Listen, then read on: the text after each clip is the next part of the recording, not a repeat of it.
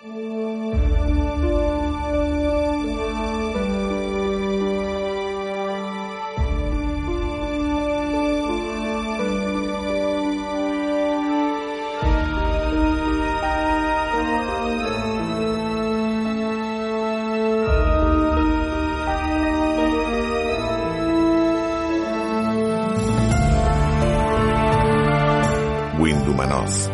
podcast de fantasía, ciencia ficción y terror.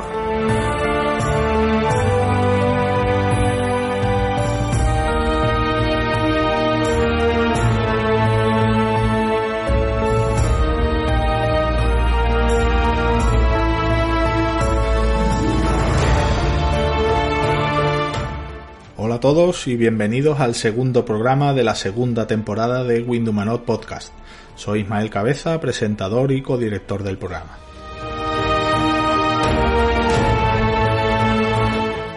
El episodio de este mes llega cargado de contenidos que esperamos que sean de vuestro agrado. Para nosotros es una alegría comprobar cómo el número de suscriptores no para de crecer y hoy además traemos una novedad.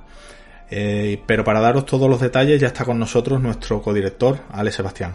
Hola Alex, bienvenido como siempre a, a tu casa. ¿Cómo estás? Hola compañero, pues muy contento aquí, un programa más. Bueno, pues cuéntanos, ¿en qué consiste esa novedad que vamos a implementar desde ahora en nuestro podcast? Pues no se trata de otra cosa, sino de que a partir de ahora nuestros oyentes van a tener la oportunidad de apoyarnos también a través de iVoox. Como seguramente nuestros amigos se puedan imaginar, eh, la producción de este podcast pues conlleva una serie de gastos y toda ayuda que podamos recibir es bienvenida. Seguramente muchos de nuestros oyentes o, o algunos serán también suscriptores de la revista y ya nos están apoyando en Patreon y se lo agradecemos de corazón. Pero habrá eh, otros oyentes que no necesariamente eh, quieran suscribirse a la revista o no la compren, pero que sí les guste el podcast y quieran apoyarlo. Así que por eso abrimos esta nueva vía de apoyo, que es mediante la plataforma iBox.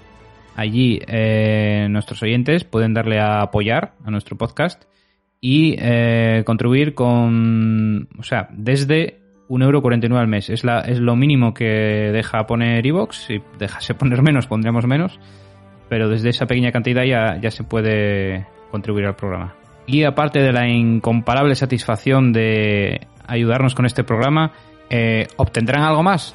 Pues para empezar, iVox quita la publicidad en el podcast para aquellas personas que estén apoyando. Es decir, desde el momento en que se apoya, ya no se van a oír anuncios, ni se van a ver en la app de iVoox anuncios gráficos tampoco, eh, mientras se consume este podcast. Eso por un lado. Y por otro lado, también vamos a empezar a hacer sorteos entre aquellos oyentes que nos apoyen eh, de libros, de libros relacionados con los programas, bien sean de los autores que entrevistamos o de los autores de los que hablamos o de los temas que tratamos. Así que, en principio, eh, serían esas dos ventajas y quién sabe si en el futuro puede haber más. Seguramente sí. Y bueno, quizá hay algún Patreon que se esté diciendo ahora, bueno, ¿qué pasa? Yo os llevo apoyando mucho tiempo y nunca nos habéis sorteado nada y ahora para la gente que empieza a apoyar el podcast vais a hacer sorteos y a nosotros nada. Pues que no se preocupen que también estamos preparando nuevas sorpresas para ellos y ahí lo dejo. Así que nada, aquellos de nuestros amigos que disfruten mucho nuestro podcast y quieran ayudar a que siga siendo posible, pues a partir de hoy pueden eh, apoyarnos mediante la plataforma iVox con esa pequeña aportación. Pues nada, Alex, muchas gracias y te espero de nuevo para la entrevista en un ratito. Un saludo. Pues nada, Ismael, hasta pronto. Y en cuanto al programa de hoy, lo abrimos a lo grande con un monográfico dedicado al escritor polaco Stanislav Lem. A continuación, hemos reunido a dos grandes traductoras para una tertulia en la que nos contarán algunos de los entresijos de, su oficio y terminaremos con una interesantísima entrevista a Carlos Sisi. Con el escritor madrileño hablamos de sus obras, de cómo afronta el proceso creativo de sus libros y nos cuenta algunas anécdotas y curiosidades que os aseguro que no os van a dejar indiferentes. Este es el menú que tenemos preparado para el programa de hoy. Como siempre, os recordamos que podéis escucharnos en las principales plataformas de podcast, Evox, Spotify, Apple Podcast y Google Podcast. Y como siempre, si os gustan nuestros contenidos, animamos a suscribiros de forma gratuita, a descargar nuestros programas, a darle al me gusta, a compartirlos y a partir de hoy, quien lo desee también puede apoyarnos, eh, como ha comentado Alex hace un momento. Así estaréis echando una mano a que este proyecto pueda seguir adelante.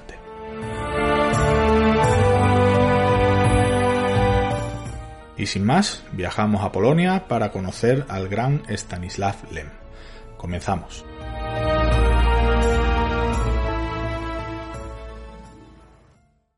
Si quieres fascinarte con la magia de la fantasía, asombrarte con el sentido de la maravilla de la ciencia ficción y estremecerte con los secretos más oscuros del terror, tienes una cita con Windumanov. Presenta Ismael Cabeza.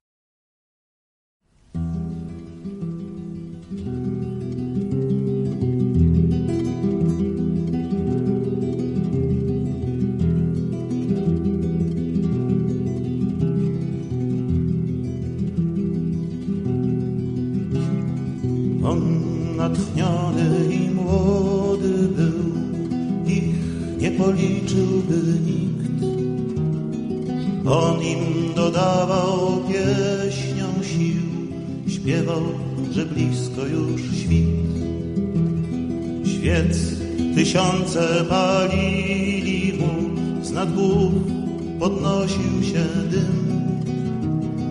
Śpiewał, że czas wyrunął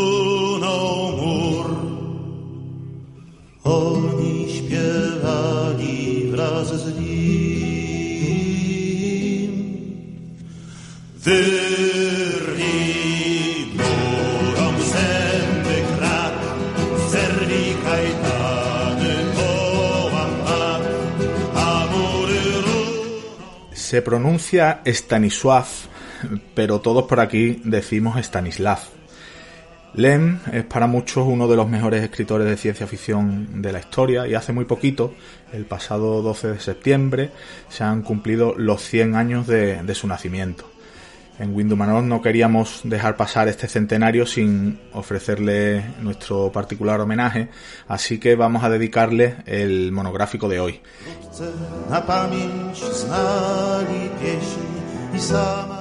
Y para hablar del escritor polaco, eh, qué mejor que contar con uno de los grandes expertos en su vida y en su obra. Salvador Bayarri es doctor en física y licenciado en filosofía, ha vivido entre Estados Unidos y España, compaginando su carrera literaria con su trabajo como investigador y desarrollador de programas de simulación y realidad virtual. Es autor de obras como Trilogía de las Esferas, El espejo del tiempo y El profeta americano. Ha publicado numerosos relatos de ciencia ficción en varias publicaciones y antologías y este mismo año eh, con la editorial Premium ha publicado las, las edades de Itnis. Hola Salvador, bienvenido a Windumanoz y muchas gracias por aceptar nuestra invitación. Hola Ismael, bueno, gracias a vosotros y felicitaciones por la estupenda revista y por el podcast. Es un placer. Pues estamos encantados de, de tenerte aquí porque además nos consta que Lem es uno de tus autores favoritos y si te parece pues vamos a, a empezar ya directamente hablando de, de este hombre que además por lo que te he visto también en algunas charlas que luego ya recomendaremos también algunas charlas que tienes por ahí que de, de las que has dado en la Hispacón y tal eh, fue un hombre que tuvo una que sin tener digamos una formación reglada en muchas cosas en muchas disciplinas pero sí que fuera de los cauces académicos sí que ah, fue un experto en, en muchas cosas como en cibernética en matemáticas teoría de la evolución etcétera etcétera etcétera. Pero si te parece vamos a hablar desde el principio por el LEM escritor y bueno, siempre se dice que un escritor se hace escribiendo, pero también leyendo, y todos los autores tienen influencias que tarde o temprano aparecen en su, en, su literatura. Y la verdad es que Lem es un autor bastante peculiar. En, en muchos países es considerado mm, más como, incluso como un filósofo o un escritor experimental, eh, más incluso tanto como de ciencia ficción. ¿Cuáles fueron sus influencias y por qué se dedicó a la ciencia ficción en lugar de hacer ensayo u, otro tipo de literatura? Pues sí, Lem era una persona peculiar por muchas razones. Eh, pensar que ya de entrada pues era, era un niño prodigio, cuando hicieron uno de los primeros estudios del coeficiente intelectual, en, Polonia la puntuación más alta de todo el estudio la, sacó Lem. Eh, así que era un, genio en el sentido estricto y también por, esa avidez que tenía de, informarse de muchísimos temas.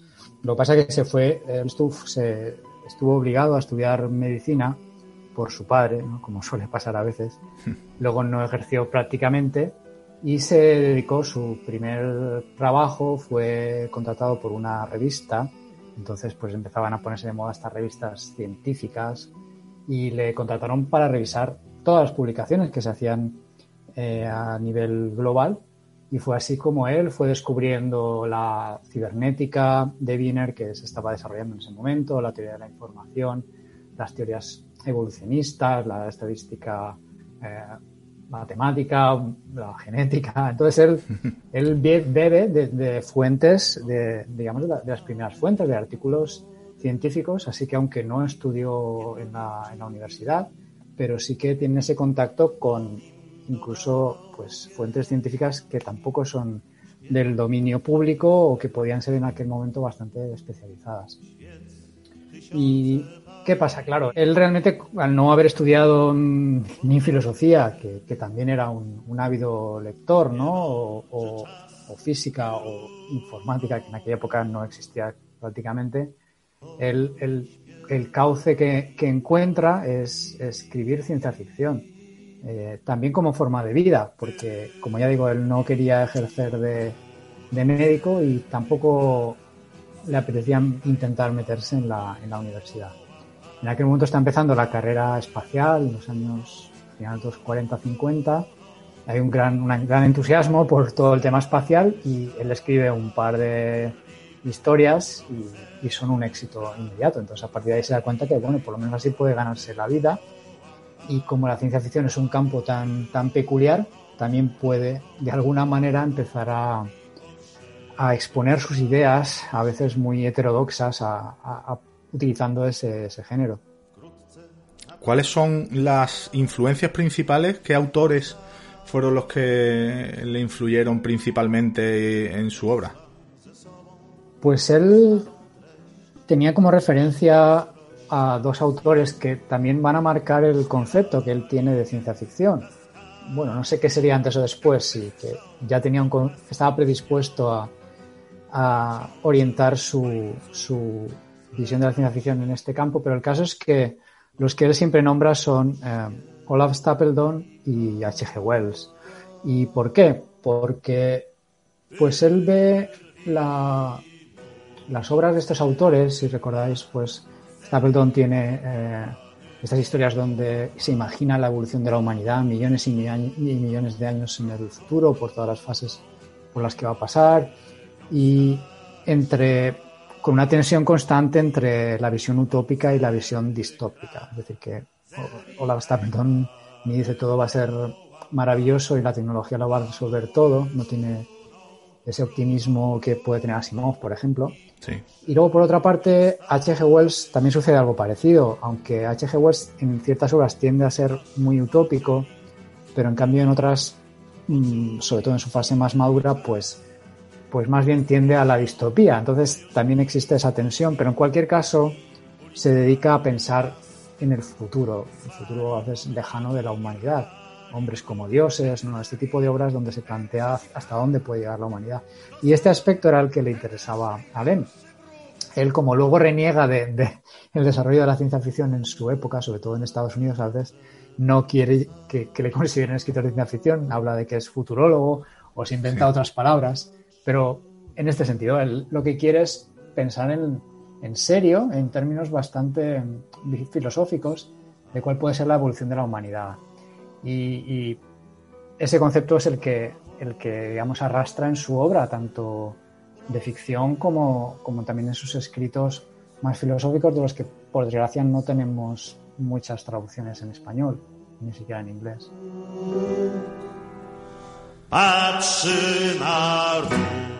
También eh, sus circunstancias personales le, marcaron bastante. Eh, cómo el hecho, cómo le marcó el hecho de ser judío, de vivir la Segunda Guerra Mundial bajo la ocupación nazi, luego escribir bajo el régimen prosoviético en, en Polonia y cómo desde ese entorno tan marcado, cómo llegó a hacerse tan, tan famoso en todo el mundo.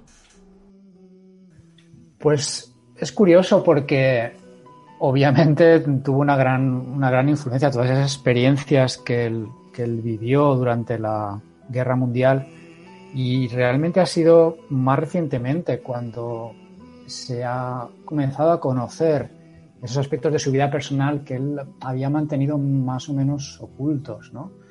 Salvo por unos pocos escritos autobiográficos. Siempre quedaba como alusiones en algunas entrevistas. Pero bueno, hoy en día ya disponemos incluso de documentales bastante detallados al, respecto. Pues lo primero que quizás cabe decir es que él en su infancia, pues como, como genio eh, que era, pues era un niño retraído, tímido, que le, costaba hacer amistades. Y entonces ya su visión del mundo era, era peculiar, no se integraba de forma sencilla con, con la gente. Y, esto acabó de reforzarlo, es un cierto pesimismo, unas ciertas dificultades para asumir lo que son las convenciones sociales, con, todo lo que pasó en la Segunda Guerra Mundial. Él vivía con su familia en Lvov, entonces estaba en Polonia, pero hoy en día está en Ucrania.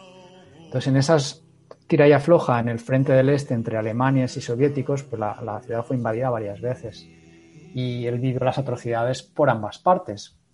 Con lo cual, eh, él y ahí por una parte eso refuerzó su, su pesimismo respecto a la especie humana y por otro lado también relativizó porque él pues, se da cuenta de que, de que la maldad está, por decirlo así, en, todas partes.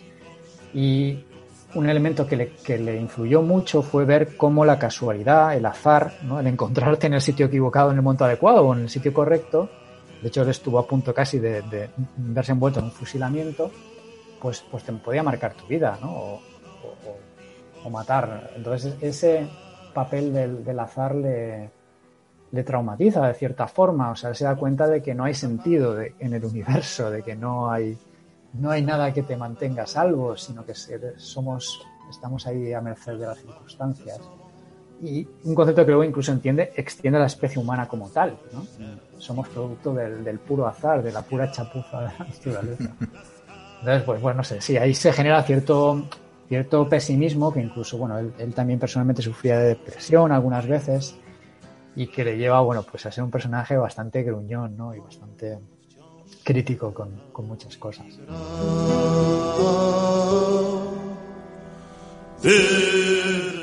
Sí, de hecho, luego cuando hablemos un poco de, de las adaptaciones de algunos de, de sus libros al cine, a la televisión, Creo que hay un capítulo bastante curioso que le ocurrió con Tarkovsky, creo recordar, que parece ser que, que, no se llevaron demasiado bien a la hora de, ponerse de acuerdo para ciertas cosas.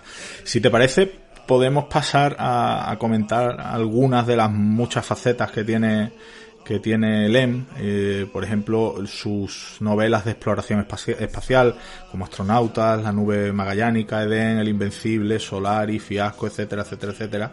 Y ya has, ya has apuntado un poco este tema del pesimismo de Lem, pero respecto a estas novelas concretas de, exploración espacial, eh, ¿podemos considerarlo un pesimista respecto al encuentro con, con otras civilizaciones alienígenas? Pues yo diría que, yo diría que sí. Eh, él, como comentaba antes, aprovecha esa, ese boom, ese interés por la exploración espacial.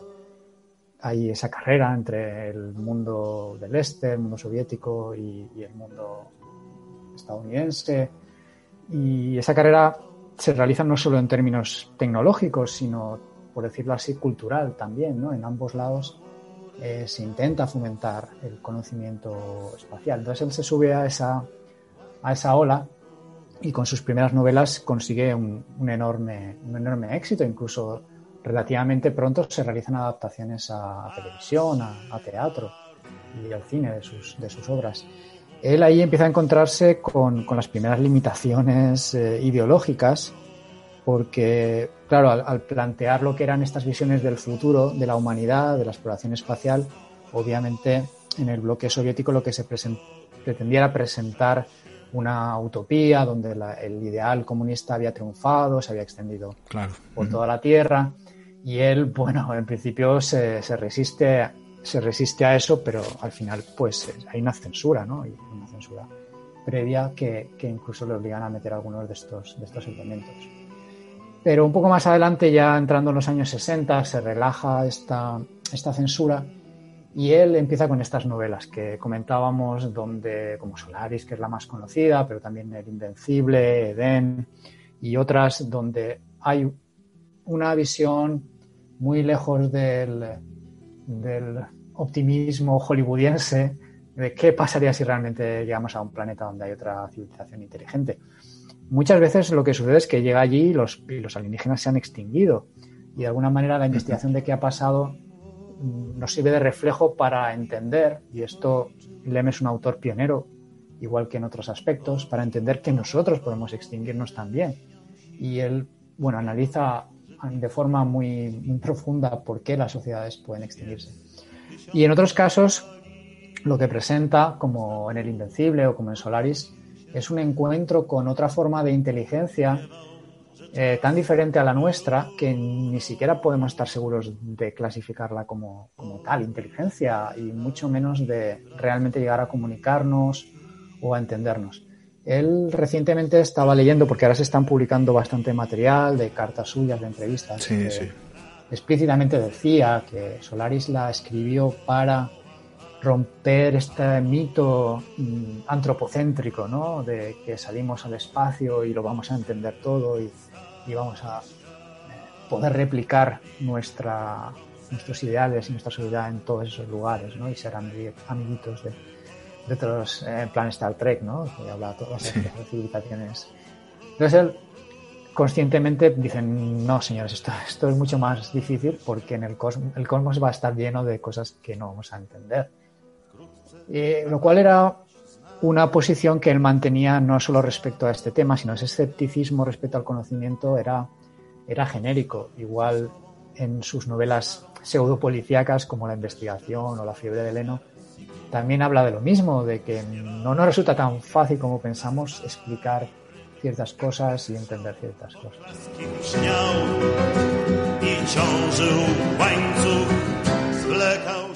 Hay una faceta que es muy curiosa también de, de Lem, y es que es de los pocos escritores que, que tiene obras, digamos, serias y otras cómicas, y esa faceta humorística eh, de Lem en algunas obras como Diario de las Estrellas, Fábulas de Robots y Ciberiada, el Congreso de Futurología, mm, es, muy marcada en algunas de, de, su, de sus obras. ¿Y ¿Por qué ese punto humorístico en contraste con otras obras más, más sesudas o más serias? Pues la verdad es que sí, ¿no? Existe ese, ese contraste y mi impresión es que él utilizaba el humor para introducir ideas que eh, o bien eran muy heterodoxas, como decía antes, pero en el fondo muy profundas, o incluso en ocasiones, como hace, por ejemplo, sus prólogos a libros imaginarios, eh, para presentar ideas que realmente en un contexto serio pues podrían haberle causado problemas. Y no solo ideológicamente, que, también, sino porque hay, algunos donde se, burla de toda la, construcción y la hipocresía de, las tiranías, eh, pero también para eh, presentar ideas que desde el contexto académico pues podrían decir, está, está usted diciendo una barbaridad.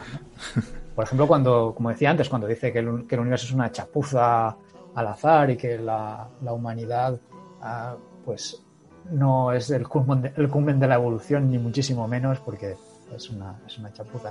Entonces, claro, eso lo presenta de forma humorística y es muy divertido y, te ríes, ¿no? Y, pero realmente, y él, también lo confiesa esto en, en algunas de sus cartas y sus entrevistas, realmente lo que hacía era utilizar el humor para aliviar los golpes o para soterradamente mm, meter estas ideas que eran lo que realmente él pensaba.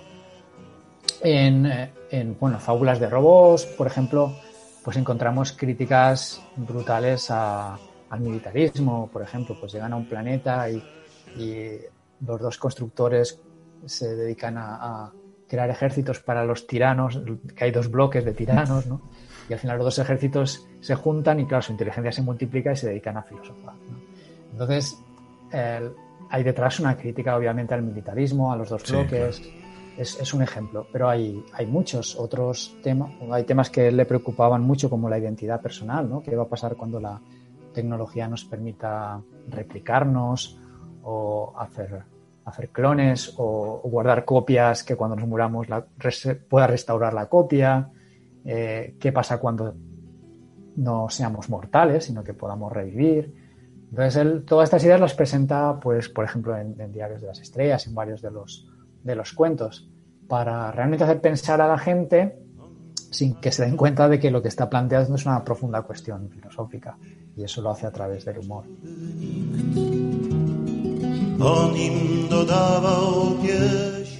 Luego hay otra parte, otra cara de, de Lem que a mí la verdad es que me... No sé si decirte que es de mis favoritas, pero, pero casi. Y son esos, esas obras en las que él escribe prólogos o reseñas de libros que, que no existen. El caso de Vacío Perfecto, Magnitud Imaginaria, Provocación. Eh, da la impresión como eh, que en este caso estamos hablando de obras que eh, cuyo cuya temática le gustaría le gusta a Lem y a lo mejor es como son reseñas de libros que a él le hubiera gustado leer o que a él le hubiera gustado escribir.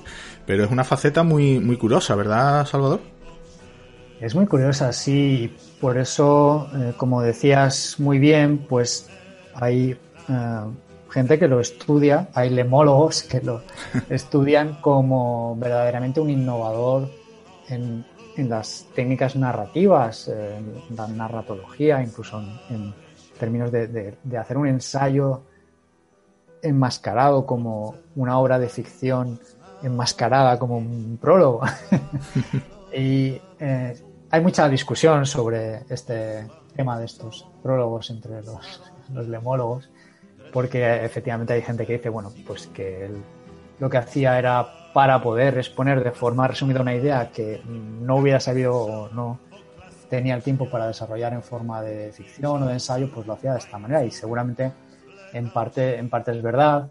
También este distanciamiento de, de poner en boca de otro prologuista que a su vez está comentando el libro de un autor, o sea, pone como dos, dos bloques de dos muros de separación eh, como decía también es, yo creo que para protegerse un poco de la crítica, porque hay veces que trata temas realmente complejos y, controvertidos. Por ejemplo, en, el último volumen, el de provocación, pues tiene una pieza dedicada a analizar el holocausto eh, o en general el, impulso al, al mal.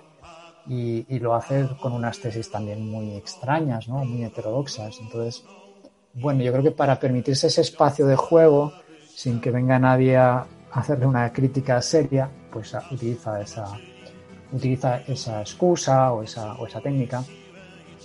Y, y, y, es curioso porque en uno de los prólogos, no recuerdo ahora de cuál volumen, él mismo, el prologuista al libro de prólogos, está criticando a Lem por, por, escribir estos prólogos, ¿no?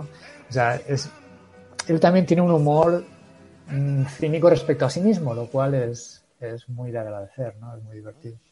Sí, la verdad es que como estamos viendo eh, eh, es eh, bestial la, las distintas caras que tiene que tiene Lem en su obra y bueno pasamos a algo que también de lo que también se ha hablado mucho y es de, del Lem filósofo ¿Qué es lo que piensa? Ya nos has dado algunos apuntes anteriormente de su pesimismo, pero ¿qué piensa Lem de la evolución humana, de la cultura? Eh, se trata, estamos hablando de alguien, mm, de un ilustrado, de un postmoderno, que, ¿cómo es ese Lem filósofo? Es complejo, es complejo. Tiene por una parte esa libertad, como decía antes, de no estar adscrito a ninguna corriente académica, poder permitirse, bueno, pues elaborar teorías bastante heterodoxas y tiene una, una contradicción eh, fundamental que él mismo reconoce, porque por una parte él se, se, reconoce como racionalista, como heredero de la ilustración, él piensa que la razón es el instrumento para bueno, descubrir lo que se pueda descubrir, pero al mismo tiempo eh, es muy consciente y es muy sincero al respecto, pues se da cuenta de que, bueno, por supuesto, las, las ideas absolutas o la verdad absoluta es inalcanzable si es que, si es que existiera. Y desde ese punto de vista puede considerarse un posmoderno, ¿no? De, como, como crítico a los grandes relatos racionalistas y a ese optimismo en el progreso y, le pega muchos palos a, a todas esas visiones. ¿no? Entonces él eh, intenta reconciliar esas, esas dos tendencias con más o menos fortuna. Mm, para mí, en alguna de las charlas lo he comparado al programa crítico que hace Immanuel Kant, que por una parte critica el intento de fundamentar todo el conocimiento en la razón o en la experiencia, porque al final nosotros mismos ponemos muchas cosas de cómo somos en, el conocimiento y el conocimiento tiene sus limitaciones. Y Lem hace algo parecido, como decía, incluso en estas novelas pseudopolicíacas, en la investigación, por ejemplo, en realidad es una investigación científica donde, bueno, el policía lo que intenta es a partir de unos, de unos datos estadísticos, de unos movimientos de cadáveres que ha habido en la campiña inglesa, ver si hay alguna, alguna patrón, alguna correlación. Y al final se da cuenta de que hay varias explicaciones posibles y, ninguna, ninguna acaba por cuadrar por completo. Es, es como un símil que hace Lem de lo que es la investigación y el progreso de la ciencia, ¿no? Donde, sí, sí. Pues sí, tenemos modelos, pero luego viene Einstein y se carga el modelo de Newton y luego vendrá otro y se cargará el modelo de Einstein, ¿no? Entonces, realmente no hay una explicación última de la que podamos estar 100% seguros. Eh, entonces, Lem esa, esa crítica, partiendo de esa idea, como decía antes, que él tiene de que al final somos producto del azar y, y de la casualidad, y la evolución no es un camino hacia el culmen de la inteligencia, sino que nosotros estamos llenos de faltas y de, errores, él considera que la, la cultura, lo, lo, que nosotros hemos construido como, como ciencia, como religión, como mitología, todos estos elementos son para él formas de ocultar nuestro miedo al hecho de que el universo no tiene sentido y de que nosotros nos hemos adaptado a maravilla y lo, ese, ese conocimiento, ese miedo lo ocultamos, lo pintamos y lo ponemos los, los colores utilizando esos mitos eh, para sentirnos seguros ¿no? y sentirnos confiados. Pero, pero él dice bueno, que todo eso es, es una, una, máscara, ¿no? una, una careta. Por otra parte, él avanza también teorías muy heterodoxas respecto a, por dónde tiene que ir la humanidad. Porque, claro, pensemos en, todas las ideas actuales del conservacionismo, del ecologismo, de alguna manera el intento de preservar o de volver a lo natural eh, para evitar ciertos daños al planeta y a nuestra propia especie.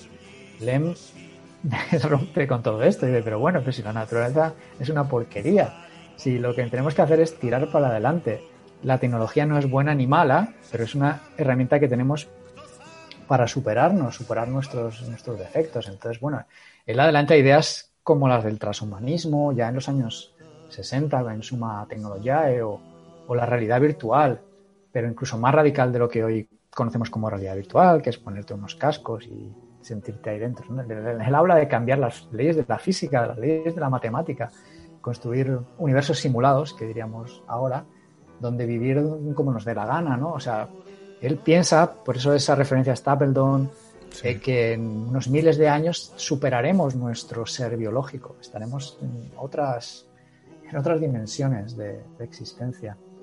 Entonces, bueno, pues intenta también, a veces a través de, del humor, como tenía ese relato de la cultura como error, de, bueno, atizar un poco la conciencia de la gente para que salgamos de, este marco de que pensamos que vamos hacia la catástrofe porque nos estamos alejando de lo natural, ¿no? Cuando en realidad hay tantas posibilidades abiertas todavía.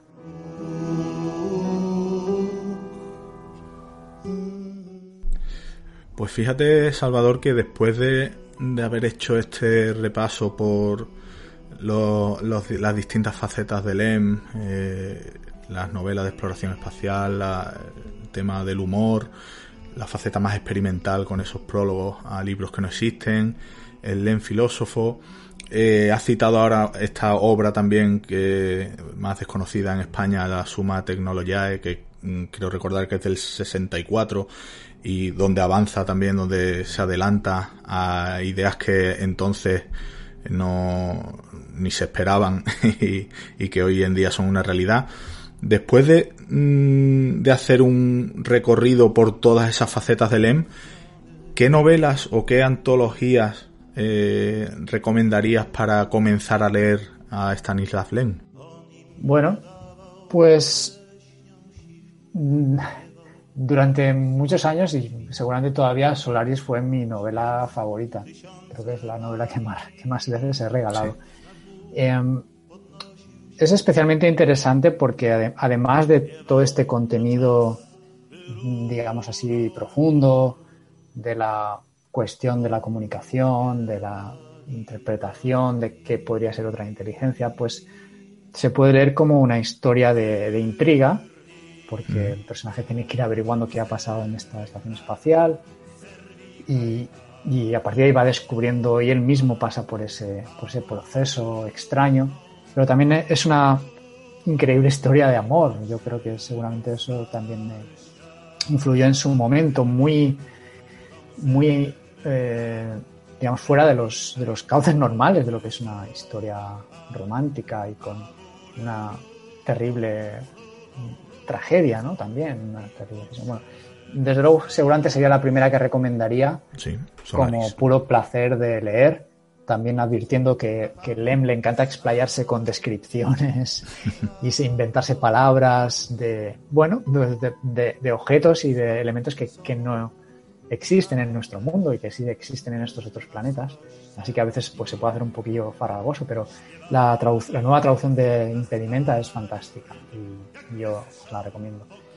Em, también lo que comentábamos antes, las historias mm, humorísticas, porque aparte de pasar un buen rato y que son historias cortas y se leen rápido, realmente sí que tocan muchos temas interesantes. Entonces están los diarios de las estrellas, que tiene dos partes, y las fábulas de robots, Ciberiada, serían los más conocidos, pero también mm, Congreso de Futurología es muy divertida, quizás más que la adaptación, que, que es bastante, bastante trágica. Y también se lee como metáfora, por supuesto, de, de, de nuevo, ¿no? La- las tiranías de su época, pero puede leerse perfectamente como, como un equivalente a un- al mundo feliz de Huxley, ¿no? porque en Congreso de Futurología hay, hay un, tras de la historia hay una, una distopía donde hay un control a través de las sustancias químicas, de- del estado de ánimo de la gente. Entonces, eh, todas esas las recomendaría por esa combinación que tienen de humor y de, y de temas eh, más, más profundos. Desde luego, Suma Tecnologiae, para los que sean más científicamente propensos, pues está muy bien porque hace algo que no muchos autores han hecho desde entonces, solo Jack Monod con el azar y la necesidad, o Richard Dawkins, o Daniel Dennett, que es darse cuenta de que la evolución es como un proceso algorítmico y que se puede aplicar a, a seres mecánicos o se puede aplicar a, a cosas que no necesariamente son biológicas, ¿no? Y entonces, por eso luego escribe también sobre cómo van a evolucionar las inteligencias artificiales. Entonces, esos, esos temas están ahí increíblemente eh, anticipados desde ese año 64. Que, que os guste esos temas también lo recomiendo. Pues eh, aunque por supuesto lo primero que recomendamos siempre es la lectura de, de los libros de Lem, pero hay que reconocer que vi- vivimos en un mundo muy audiovisual y en este sentido, ¿qué es lo que nos puedes contar de, de las adaptaciones de su obra al cine y a la televisión? Pues eh, recientemente di una charla en la Filmoteca de Cataluña, que podéis ver en mi blog también, Y os la recomiendo sobre todo porque ahí he puesto enlaces a algunas de estas obras que pueden verse en, YouTube. Incluso el mismo Solaris se puede ver en, YouTube en buena calidad. Eh, pues lo curioso de LEM, como también comentaba al principio, es que habiendo este interés eh, cultural en, los años 50 y 60 por el tema de la exploración espacial y por el tema de la informática, y de la, bueno, primeras ideas sobre la inteligencia artificial. Recordemos que también Asimov en este momento está escribiendo sobre sus tres leyes de la robótica, etcétera. Pues todos esos relatos de Lem se, se adaptaron bastante rápido, sobre todo a la, a la, televisión. Había en ese momento en Polonia una tradición de hacer, pues, como el equivalente a lo que sería The Twilight Zone en, en Estados Unidos, ¿no? Estas, estos episodios cortos con ideas muy muy de ciencia ficción, a veces de terror.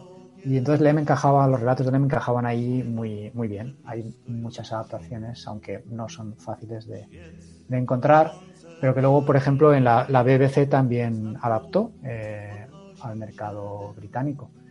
Y son historias muy divertidas. Hay, por ejemplo, una que llegó, fue adaptada luego por Andrei Bagda al cine como bueno, un cortometraje que se llama Pastel de capas y que pues, se puede encontrar también en, en algunas plataformas donde pues es un, es un, un piloto que tiene un accidente y en ese futuro se pueden hacer trasplantes de todas las partes del cuerpo y del cerebro y volver a unirlas entre sí, con lo cual después del accidente, que es un accidente múltiple, su personalidad está formada por varias, varias personas. Entonces todo eso plantea una serie de problemas legales, etcétera, muy divertidos. Eh, pero bueno, entrando ya en las adaptaciones cinematográficas, eh, pensar que Solaris tiene tres, nada menos que tres adaptaciones. La primera se hizo a la televisión por el mismo motivo, pero bueno, ya tenía sus dos horas y media de duración. Y luego está la de Tarkovsky y la de, Soderbergh. Y, pero hay, últimamente, por ejemplo, en Hungría se han hecho dos adaptaciones muy interesantes. Una de uno de sus eh, prólogos, ah, que se llama Un Minuto Humano, y la, la película se llama Uno. Y bueno, pues se trata de analizar qué pasaría si consiguiéramos compilar toda la información sobre la especie humana en un minuto, en un minuto dado, ¿no? Si eso nos daría alguna visión de realmente cómo es la realidad y cómo, cómo es la especie. Han adaptado también otra, otra novela suya que se llama La voz del amo, que es un principio parecía a lo que sería el contacto de Carl Sagan, se recibe una señal extraterrestre y hay una un esfuerzo científico, hay una iniciativa para intentar descifrarla. Pero obviamente, siendo un pesimista al respecto, pues lo pone mucho más difícil. Y se ha hecho una adaptación así un poco estilo Philip K. Dick, ¿no? Metiéndole mucha acción, intriga y tal, que seguramente es interesante. Esta es una adaptación húngara. También si sois fans de la animación, en Polonia también hay un movimiento de animación. Bueno, en todos los países del este, ¿no? Había tradicionalmente un, movimiento muy interesante de, animadores y hay bastantes adaptaciones también de historias, de cuentos de Lem, como animaciones muy, muy ingeniosas, algunas, algunas de ellas. Y bueno, la lástima es que seguramente porque es un autor del este, pues no hay tantas, eh, salvo el Solaris de Soderbergh, no hay tantas en el mundo occidental. Hay una serie que se hizo en Alemania sobre los viajes de Ion Tiki, o Tichi o como lo pronunciemos, que son los diarios de las estrellas. Y se pueden encontrar bastantes episodios en YouTube. Lo que pasa que la, creo que hay solo unos pocos que tienen subtítulos en inglés. Si buscáis mi canal de YouTube, ahí hay un par de episodios. Y está bastante bien, son, son muy divertidos. Pero yo espero que con este boom que hay ahora de las series y también el regreso a, a la ciencia ficción en cine, pues sí que se animen a hacer más, más adaptaciones de LEM, porque realmente hay muchísimo material aprovechable, por así decir. Pues yo creo que eh, llegará el momento en el que es posible que haya un pequeño boom de LEM y, sí, es probable que empiecen a aparecer adaptaciones porque como bien dices hay mucho material para, para sacar buenas, buenas películas o buenas series.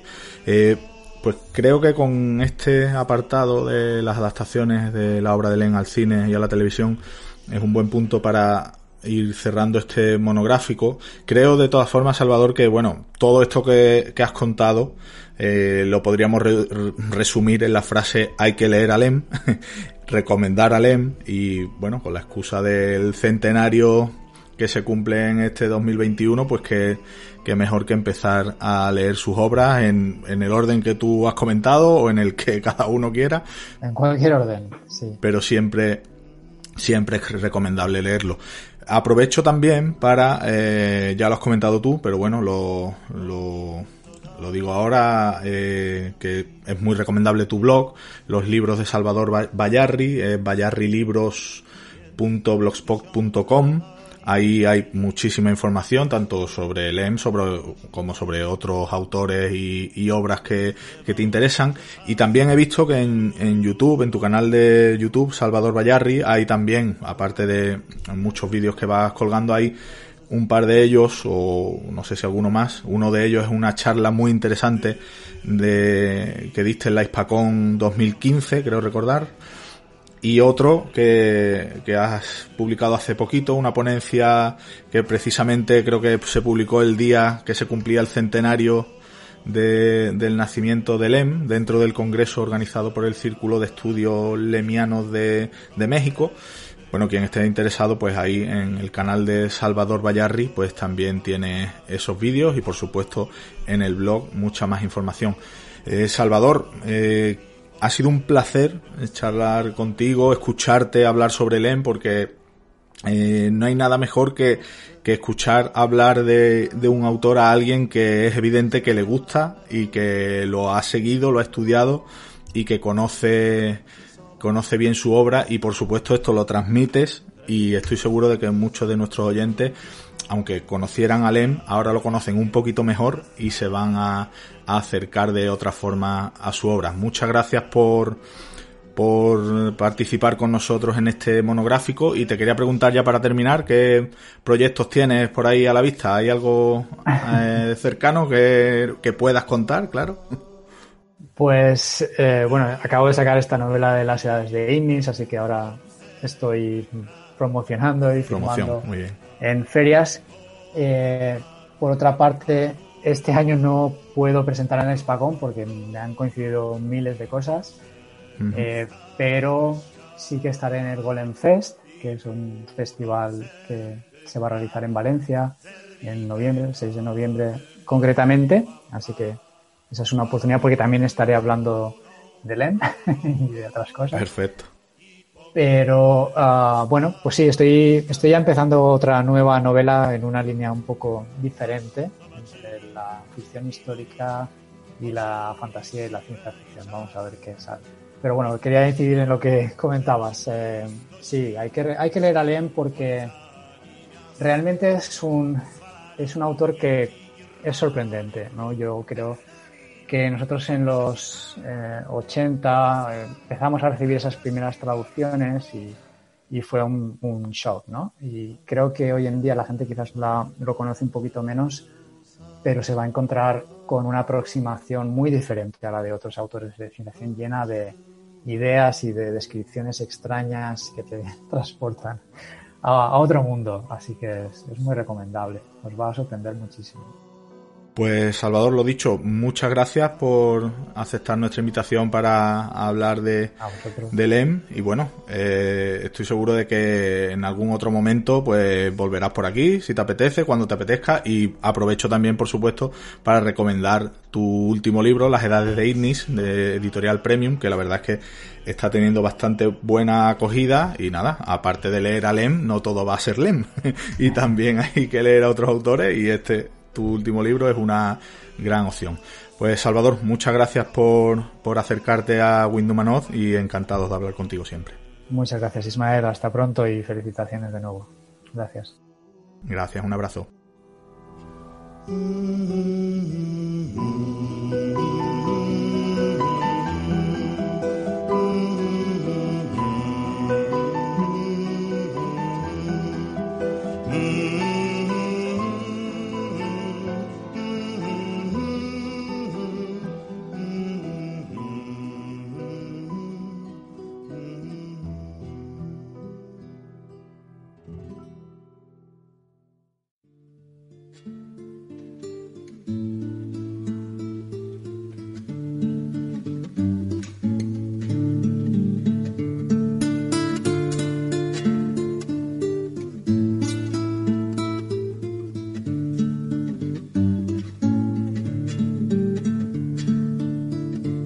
Stało z naszą klasą? Pyta Adam w Tel Awiwie. Ciężko sprostać takim czasom, ciężko w ogóle żyć uczciwie. Co się stało z naszą klasą? Wojtek w Szwecji w pornoklubie pisze Dobrze mi tu płacą za to, co i tak wszak lubię. Y después de escuchar a Salvador Bayarri hablando tanto y también de Lem, no queríamos cerrar este monográfico sin, sin una sorpresa final.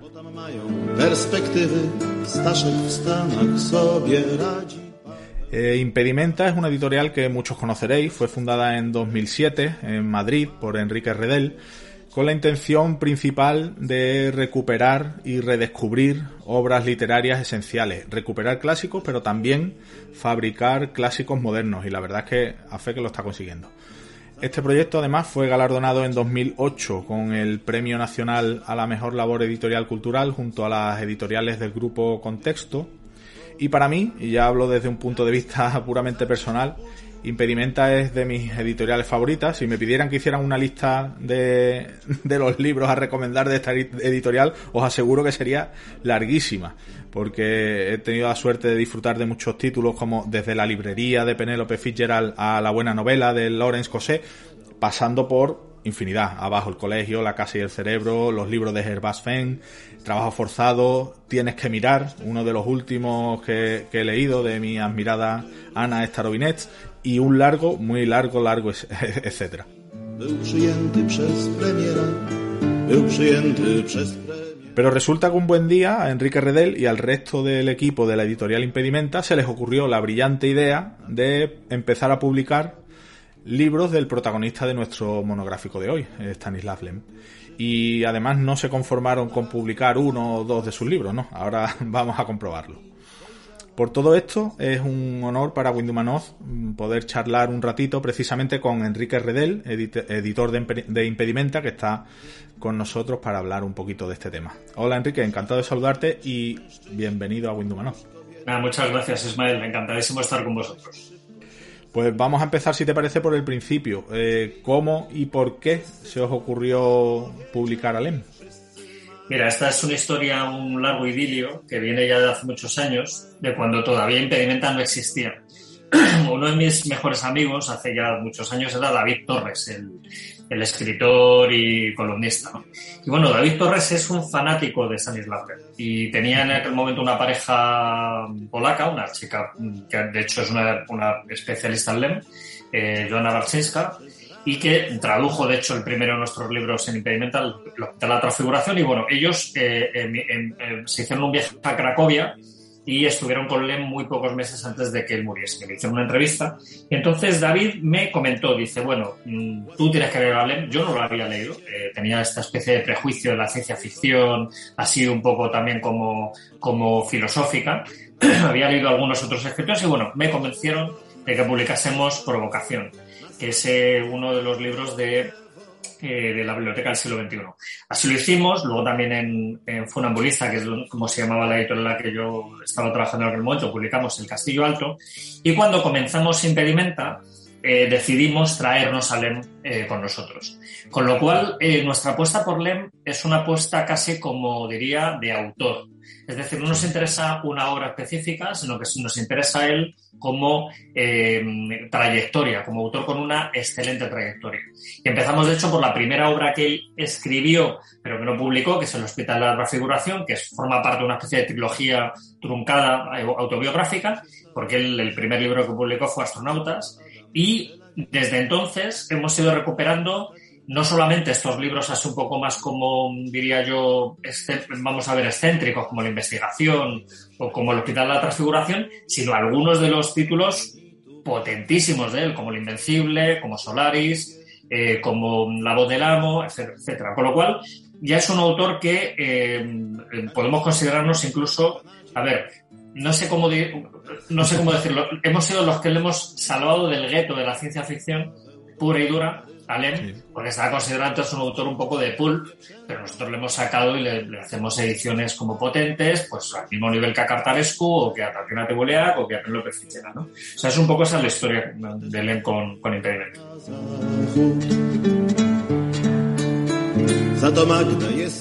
Bueno, si, si no me equivoco ya son 13 los libros que habéis publicado, que los que tenéis en catálogo, más una biografía de, de Lem que ahora también eh, comentaremos. Hablaremos de algunos de, de, estos libros, pero mm, para empezar, una de las cosas que me interesa mucho es el tema de la traducción de esos libros.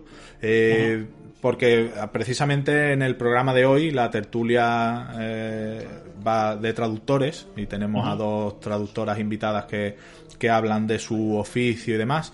Y dentro de estas obras que habéis publicado de LEM, no solo hay obras inéditas, sino que habéis puesto un cuidado especial con las traducciones, ¿verdad? Sí.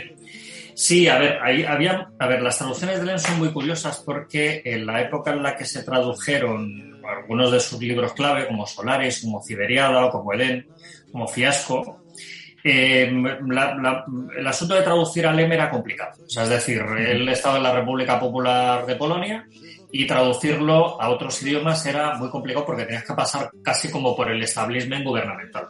De modo que muchos editores optaban por hacer traducciones del francés o del inglés, de las ediciones al menos en España, de las ediciones que ya estaban publicadas en Inglaterra o en Francia, que era donde eh, las editoriales de... a ver, nos ponemos que aquí estaba Franco y aquí estaban los comunistas, con lo cual, como mucha, mucha buena relación no había.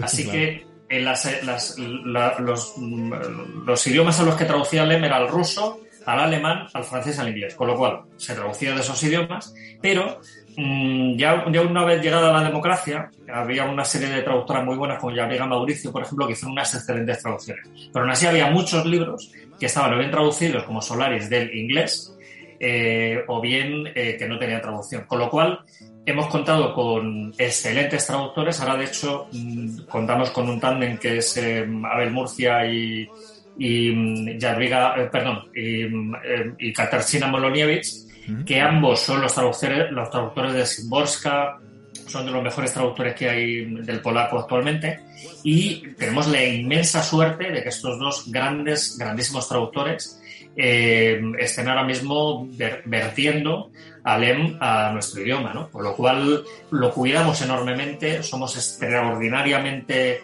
cuidadosos y de hecho la primera traducción al español directa del polaco de Solaris, que es una de las grandes obras de la literatura mundial, diría yo, del siglo XX, es una traducción que hemos publicado nosotros, con lo cual, bueno, sí que hemos hecho mucho hincapié. Otras, por ejemplo, las de Abigail Mauricio, sí que estamos recuperando algunas de ellas porque son muy buenas, pero hay otras que sí que eh, las estamos haciendo de nuevo, ¿no? Eh, realmente. Pues sí, se agradece porque sí es cierto y eso es algo que vamos a hablar con, con las traductoras uh, invitadas. Sí es cierto que una buena traducción eh, es importante porque una mala traducción o una traducción a lo mejor, como tú dices, que ha pasado por varios filtros de, del polaco al francés, del francés al español, quiera que no, por el camino se pierde, se pierden matices y se pierde. Es lógico que una, una traducción directa, una traducción nueva siempre es de agradecer. Ahora te voy a preguntar algo que sé que eso es como preguntarle a alguien que si quiere más a papá o a mamá, pero te lo tengo que preguntar. De los libros que, que lleváis publicados hasta ahora de, de LEM, ¿cuáles son tus favoritos? Y, y, tienes, ¿recomendarías a nuestros oyentes algún itinerario lector de, de LEM? ¿O qué libro es quizás el mejor para iniciarse en este escritor? A ver, yo, yo tengo una. A ver, yo tengo un, un, flechazo con un libro de Lem que fue de los primeros que publicamos de él, que es Vacío Perfecto. A ver, Vacío Perfecto es un libro eh, tremendamente eh, especial porque no es ciencia ficción, pero participa de muchas de las claves y de muchas de las obsesiones de Stanislav Lem, eh, que son la, mm, a ver, la imposibilidad de la comunicación en general, él normalmente lo, suele plasmar en, posibilidad de, comunicación con civilizaciones extraterrestres o bien con nosotros mismos dentro de muchos siglos. Eso como ocurre en ocasiones, ¿no? De repente que viene un piloto espacial que se ha tirado 10 años para él, pero han pasado 500 en la Tierra y entonces lo que, lo que se encuentra es completamente desconocido y no es capaz como de comunicarse con ellos.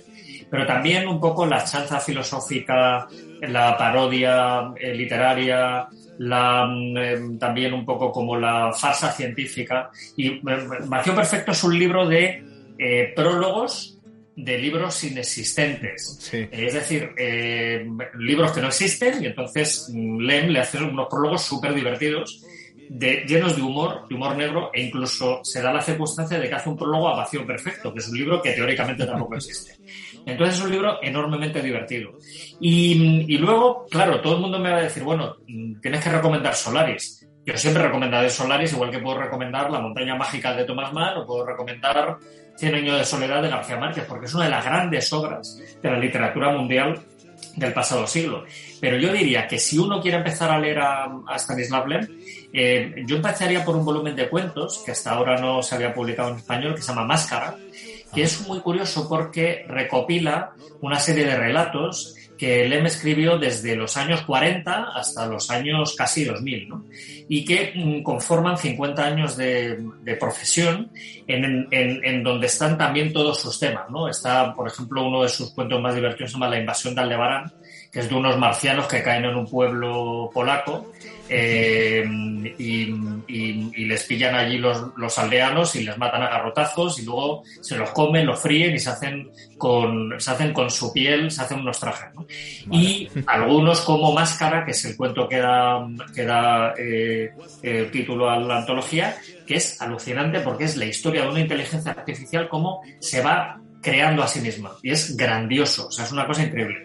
Y entonces yo siempre le digo a la gente, es que aquí tienes el humor tienes la especulación científica, tienes el contacto con extraterrestres, la novela de ovnis, eh, tienes el, el, el, el eh, a ver, el, más misántropo y, y, odioso del género humano. Está todo. Con lo cual, si te gusta Máscara, te va a gustarle. Así que yo recomendaría siempre que la gente empezase por Máscara y luego pues que salgas a Solaris, al Invencible, esto, a la, a la voz del amo y a sus grandes, a sus grandes novelas. ¿no?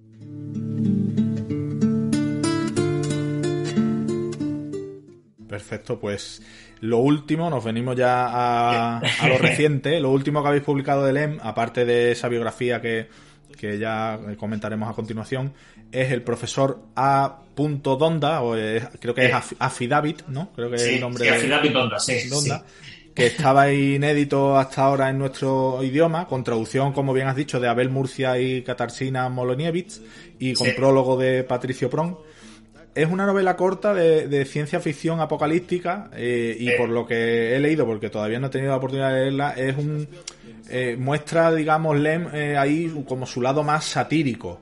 ¿Qué nos puedes contar de, este libro? A ver, esto es un cuento de John Tichy. John Tichy es uno de los grandes protagonistas de, de esto de Stanislav Lem eh, es uno de los que, o sea, es el cronista de Diarios de las Estrellas, entonces, bueno, eh, hay muchos cuentos de él. Y básicamente lo, para lo que utilizaba Lema Tichy era para satirizar sobre la República Popular eh, de Polonia sin contarlo. Y de hecho, algunos de sus relatos de John estuvieron censurados. ¿Eh? él hablaba del deshielo y tal, pero entonces hablaba pues de, fin, de cosas diferentes que no tenían nada que ver con la realidad, pero había modos de ver entre líneas. Bueno, este cuento de John Tichy empieza con John Tichy, el hombre eh, delante de una cueva, tallando unas, una especie de tablillas babilónicas, porque hay un gorila salvaje que le ha echado de la cueva y él está contando esa propia historia, pues grabándolas en, un, en una tablilla al estilo de los babilonios, porque ha desaparecido toda la tecnología. Esta señora David Adonda es una especie de científico loco que ha descubierto que los bits de información tienen un peso. Con lo cual es él es capaz de acabar con todos los bits del mundo y mm, nos manda la edad de piedra. ¿no? Entonces es divertidísimo porque habla de los excesos de la tecnología, pero a la vez habla de la burocracia eh, exagerada de la corrupción que trae con ella. Y es un texto muy cortito que cuando le preguntamos a Wojciech Zemek, que es el secretario del EM, la persona que estuvo mm, él, ayudándolo, eh, asistiéndolo durante los últimos años de su vida y que es ahora un poco como la albacea, él me dijo, tenéis que publicar este libro porque es absolutamente increíble. Y de hecho está entre sus libros eh, canónicos, aunque sea un pequeño cuento. Y, es sorprendente porque eh, eh, aquí hay una potencia, diría yo, como filosófica, que es muy rara de encontrar en libros de mucho más tamaño. Este es un librito de ciento y poco páginas que se lee en una sentada, en una tarde con un café o con una cerveza, eh, te, lo, te lo cepillas, ¿no?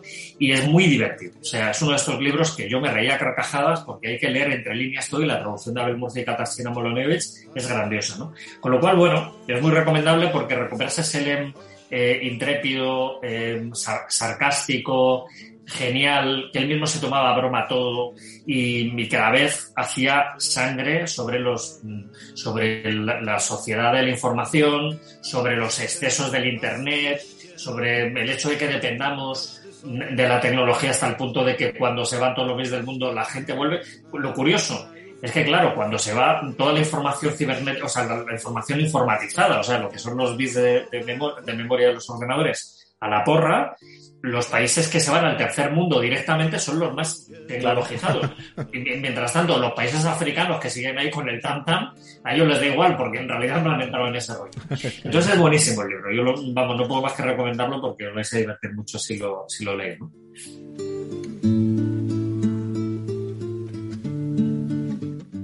Pues nada, aprovecho también para anunciar que gracias a Enrique y a la editorial Impedimenta vamos a sortear entre todos nuestros oyentes que apoyan al programa en iVoox un ejemplar precisamente de este último libro eh, publicado por Impedimenta, el profesor Adonda, eh, y todo el que apoya nuestro podcast en iVoox hasta el próximo 26 de noviembre entrará en el sorteo de este ejemplar y anunciaremos el ganador en nuestro próximo programa. Así que gracias, Enrique, por, por ese ejemplar que seguro que lo disfrutará el afortunado ganador. Genial, gracias por difundirlo. Como dijimos al comienzo, son ya 13 los títulos que habéis publicado de LEM, pero como nunca os conformáis con porque siempre parece que estáis ávidos de, de LEM, eh, en unos días vais a sacar, eh, vais a publicar una biografía escrita por el periodista polaco Wojciech Orlinski, que mm, según dicen es el tal vez el mayor experto mundial en la obra de Lem. ¿Qué nos vamos a encontrar en este libro? Porque he visto que es un libro bastante extenso, de unas casi 500 páginas y que tiene bastante profundidad por lo que se ve, por, el índice y demás. Es un libro que parece que, que Orlinsky efectivamente es un gran experto en, en LEM, ¿verdad? Claro, a ver, es que Lem, aparte de un excelente escritor, era un experto en eh, esconder sus propias huellas. Y, ni su propia familia sabía muchas de las cosas que le habían pasado. Eh, nosotros hasta ahora, fíjate, creíamos que Lem, eh, pues bueno, era, no se había enterado de que era judío hasta después de la Segunda Guerra Mundial, que parte de su labor durante la Segunda Guerra Mundial fue sabotear estos coches alemanes porque él se metió en un taller de, esto de mecánica y eh, no se sabía mucho más. Eh, en este libro se desvelan muchas de las cosas que no sabíamos de Lem. Eh, ha hecho una labor titánica eh, a la hora de recopilar fuentes, de contrastar eh, cartas, de contrastar libros autobiográficos que él había escrito ya y de hablar con familiares, con amigos. Y nos damos cuenta de que el Lem que conocemos no es quien dice ser. Es decir, él pasó por una circunstancia que la develará el libro traumática, en la Segunda Guerra Mundial en Leópolis, en Lvov, en la ciudad actualmente ucraniana, pero polaca en aquel momento en la que él nació, y que eh, le hizo mm, eh, pues posicionarse eh, de una manera clarísima literariamente, porque mucha de su obra posterior es mm, violentamente autobiográfica, sin saberlo. Es decir, muchos de los diálogos entre personajes de La Voz del Amo, por ejemplo, muchas de las reflexiones de Solaris, eh, muchos de los de las tesis de Suma Tecnología son autobiográficas y están basadas en, eh, en, personajes reales. Él estuvo a punto de morir durante la guerra, se tuvo que hacer pasar por otra persona. Eh, los únicos que sobrevivieron de su extensa familia fueron sus padres y él. Y, y la verdad es que eso le marcó. Ya solamente con esa revelación, la biografía de, que, que hace de Lem tendría una razón de ser y mm, que se convierta en un, en un, quiero decir, en un, libro que hay que leer para conocer a uno de estos grandes autores como fue Lem. Luego además nos desvela un Lem muy humano, eh, un Lem que estaba casi más obsesionado por los coches que por los libros que escribía, un Lem que cuando escribió Solaris y Suma Tecnología estuvo a punto de tirarlos al fuego porque en fin, no creía en ellos. Muy poca gente sabe que escribió esto Solaris a la vez que otros dos libros y los escribía a razón de seis páginas al día. Seis páginas al día de Solaris. O sea, él se sentaba y obsesivamente a las 5 de la mañana se ponía a escribir, escribía Solaris sin poder parar porque tenía que entregar solo al editor. Entonces, bueno, es un libro absolutamente eh, eh, eh, ameno. Yo quiero decir, cuando lo leí, leí la traducción de Bárbara Gil con una excelente edición por parte de Laura Morán, nuestra, nuestra editora, que ha hecho, ha adaptado también, es una biografía argentina, bueno, traducción al argentino, ¿no? Y que hemos tenido que adaptar al, español de España. Pues bueno, quiero decir, es uno de los libros que me han entretenido, divertido y conmovido de los que hemos editado los últimos tiempos. Con lo cual, bueno, sale ya la semana que viene eh, a las librerías y esperamos que bueno que tenga, tenga un buen recorrido.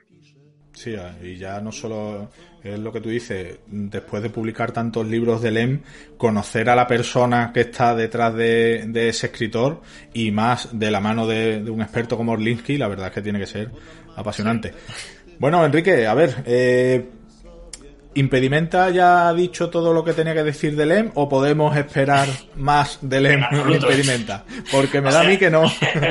Tenemos LEM para rato. A ver, ya puedo anunciar que el año que viene sacamos, o sea, reeditamos Fábulas de Robots, que es uno de mis libros favoritos de LEM, y que estamos detrás de un par de títulos más inéditos de él, obras grandes y mayores, que gracias a Watch porque llevamos mucho tiempo a ver nuestra, nuestra, mm, eh, nuestra, manera de trabajar con LEM es hablar con Watch con el secretario de LEM, decirle qué es lo siguiente, y él nos propone como cosa, ¿no? Incluso le decimos, mira, queremos sacar la nube de Magallanes, me dice, no, a ver, no, no, porque esto lo metió LEM en un cajón, no estaba nada orgulloso, y dice, bueno, pues bueno saberlo, pues entonces, ¿por dónde vamos, no? Oye, publicar máscara o publicar tal, ¿no?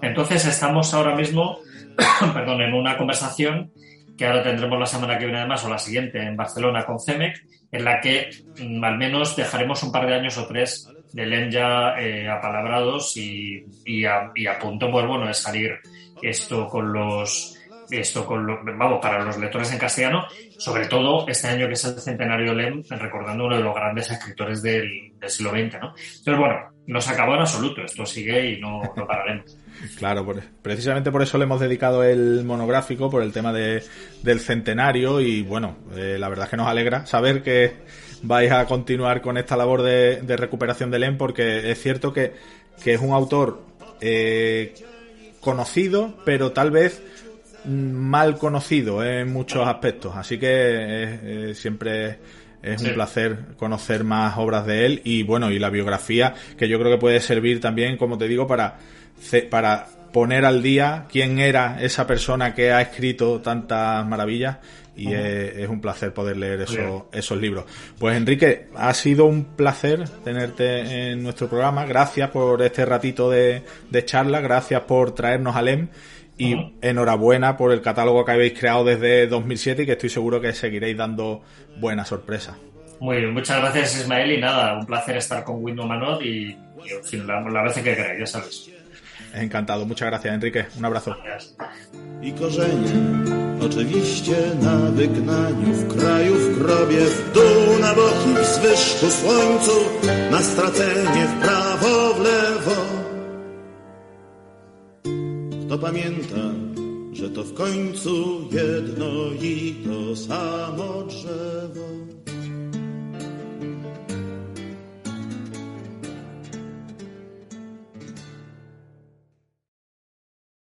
Cualquier tecnología lo suficientemente avanzada es indistinguible de la magia. Arthur C. Clarke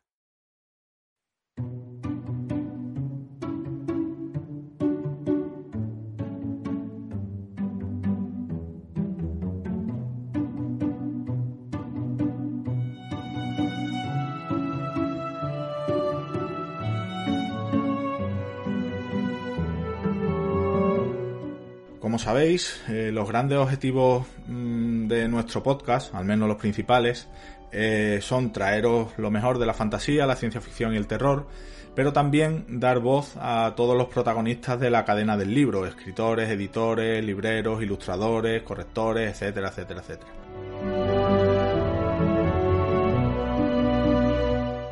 Uno de esos eslabones, tan importante como poco valorado algunas veces, es el de los traductores. Y así que para el programa de hoy hemos querido darles voz y para ello tenemos con nosotros a dos grandes traductoras.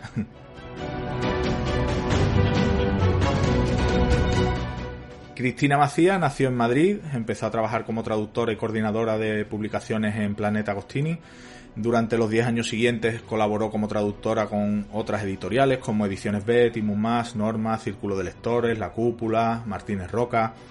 Eh, durante 17 años además fue coordinadora cultural del Festival Literario Semana Negra de Gijón.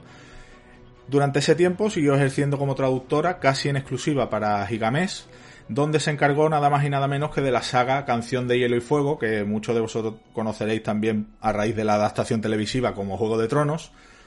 Eh, también publicó una novela para lectores adolescentes con EDB, Una casa con encanto, y en la actualidad dirige el certamen, que también conoceréis todos, de ciencia ficción, Celsius 232, en Avilés, Asturias.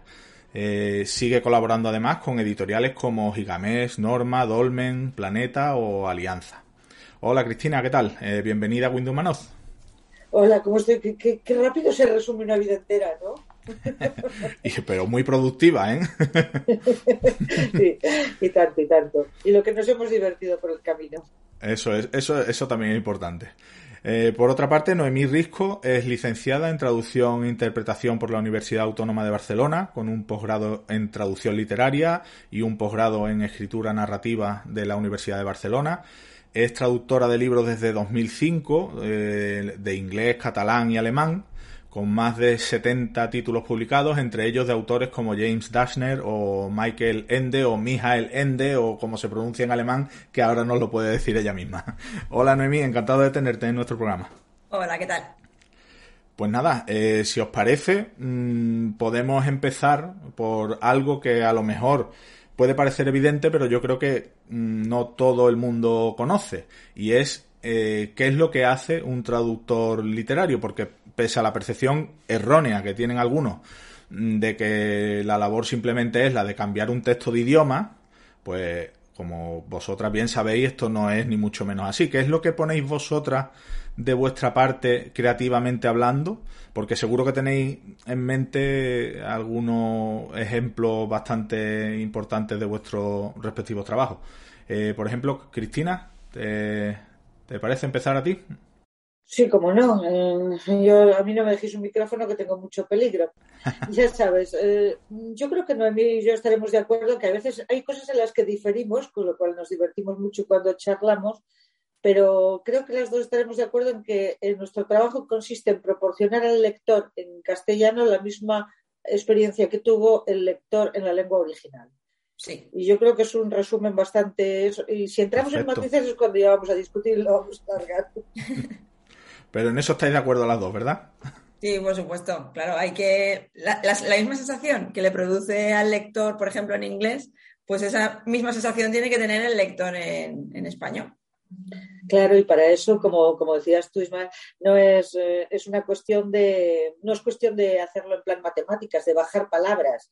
Es una cuestión de que a veces hay que ser muy, muy, muy infiel al texto para ser realmente fiel al texto.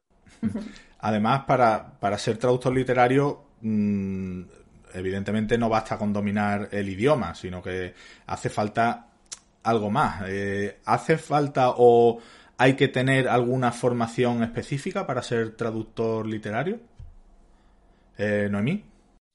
Bueno, yo me formé, como has dicho, que soy licenciada en traducción e interpretación, con el posgrado después y todo eso. A mí la carrera lo que creo que te ofrece es como un abanico amplio de um, opciones que tienes para ver un poquito, bueno, qué, qué puedes hacer, ¿no?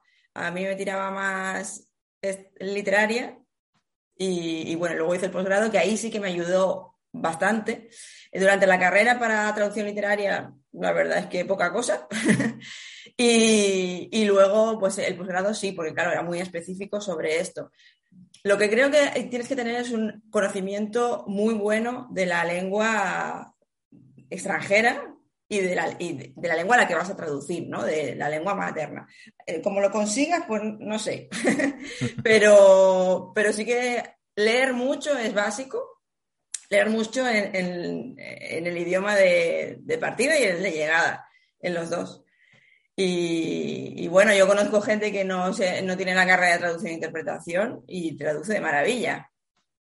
Eh, muchas, muchas, gracias por la parte que me toca, muchas gracias. Claro, no vamos a decir que solo los que hemos traducido, traducido e interpretación, los que hemos eh, hecho la carrera somos los que traducimos bien, ¿no?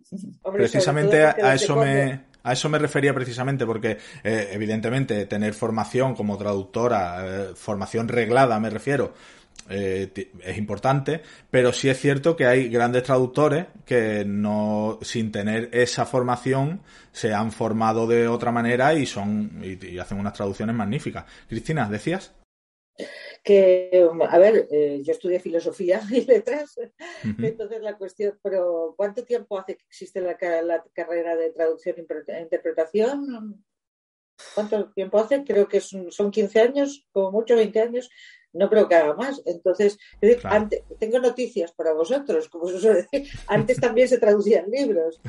Eh, lo que pasa es que con la carrera, obviamente, si los chicos que empiezan ahora o la gente que empieza ahora, después de haber pasado cinco años o, tres años estudiando, es parte con ventaja, con varios cuerpos de ventaja sobre cómo empezábamos nosotros, que teníamos que ir inventando, inventando la profesión por el camino. Y por no hablar de que claro, no es lo mismo ser traductor en tiempos de Internet que en tiempos pre-Internet. Esto lo sabemos todos también. O sea que yo creo que a la hora de valorar los cambios en, los últimos, en las últimas décadas, la aparición de Internet es más fundamental que la aparición de la carrera. Vaya.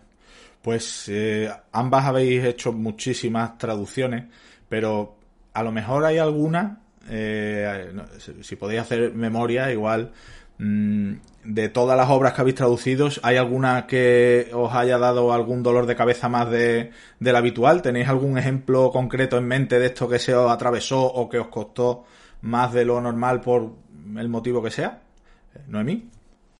Pues yo, mira, una justo reciente eh, que acaba de salir esta semana eh, en librerías, que son los relatos de vampiros eh, con alma clásicos, ilustrados.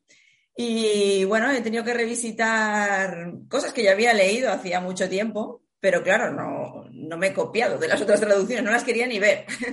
Eh, lo quería hacer primero yo y luego si eso, pues comparar un poco así por curiosidad, pero, pero bueno, eh, el, relato de Polidori eh, me pareció, fue una pesadilla en, en dos sentidos.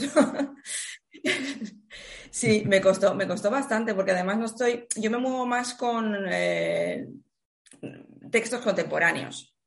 Sí. Estoy más acostumbrada a, cosas, eh, a manejar eh, cómo lo hablamos ahora y, esto me, me, expreso mejor porque también es lo que más consumo como lectora.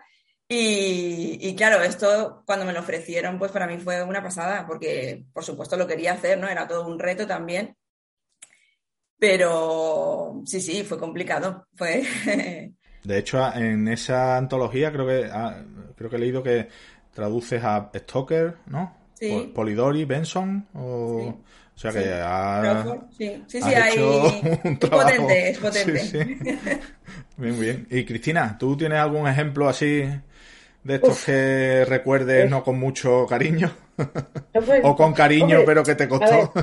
Eh, este es agridulce, porque por un lado eh, sufrí enormemente, pero bueno, para empezar hace 30 años de esto, que ya es tiempo, y sufrí enormemente traduciendo la novela, pero cuando traduje el modelo Jonás de Ian Watson, eh, las pasé canutas, las canutas, porque claro, era un nivel científico que dicen esto se me escapa por todos lados, o sea, o sea, pero qué cuernos, ¿en qué estaban pensando en aquellos tiempos, Domingos Santos, qué estaba pensando cuando le encargó a una cría de veintipocos, sin formación científica, aquella traducción? Que bueno, fue el horror. Luego el tío al final conocí al autor y me cayó bien, pero la cuestión está en que. Que te dio algún, que, algún La parte científica me superó por todos lados. Eh, hablando precisamente de, de estos problemillas que surgen, lógicamente, con las traducciones. Eh, esta pregunta a lo mejor un poco complicada de contestar. No hace falta que digáis el pecador, pero eh, hay editoriales que se entrometen a lo mejor más de lo necesario o de lo recomendable en, las en vuestras decisiones? Por ejemplo, a la hora de traducir títulos o nombres de personajes, topónimos de fantasía o cosas así que digamos no están muy claras, no, no es una traducción a lo mejor literal. Eh, ¿Hay editoriales que os ponen algunas condiciones o algo así? A mí no. Eh, no sé, no sé, a ver, eh, la cuestión está, ¿se entrometen eh, Gigamés? Sí, una barbaridad, una burrada, están todo el rato ahí encima. ¿Es bueno? Sí, definitivamente es bueno. Es un trabajo que de repente es un trabajo muy, muy, muy lleno de sinergias y muy, muy colaborativo en el que hay muchas opiniones y muchas veces tienes ganas de decirle, ¿sabéis ese nombre que pone ahí que traducción de? Pues esta soy yo, o sea que callamos los demás.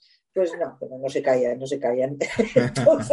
bueno, pero eso es, digamos que es una intromisión positiva, eh, en el sentido de que podéis trabajar. La única intromisión absolutamente terrorífica que recuerdo fue una vez que me maté traduciendo unos juegos de palabras de Terry Pratchett para no poner ni notas a pie de página ni gaitas, y luego vino el tío de la editorial y dijo: Esto no me suena bien, y lo cambió todo. Vaya. Aquel día lloré mucho, cuando vi el libro lloré mucho. Claro, después del trabajo. Noemí, ¿y en tu caso?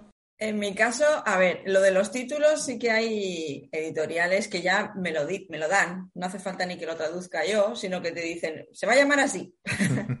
Hombre, si tienes una sugerencia, pues, pero bueno. Eh, y otras sí que me, hacen caso. O sea, me dicen, ¿tú cómo lo llamarías? ¿Cómo lo, cómo lo titularías? Y ya me ponen este y no me dicen nada más. Pero en cuanto a las, por ejemplo, los nombres propios en fantasía.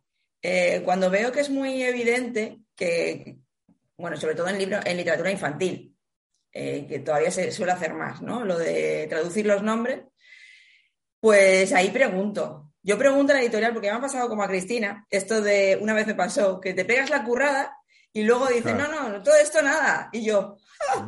ya la primera vez que me pasó, ya siempre pregunto, digo, a ver, ¿qué queréis? ¿Lo queréis traducido o yo haría esto, pero vosotros, ¿qué es lo que queréis? Porque si no, te pegas eh, la matada de toda la traducción y luego te encuentras la sorpresa y ya no me la hacen más. vale, vale.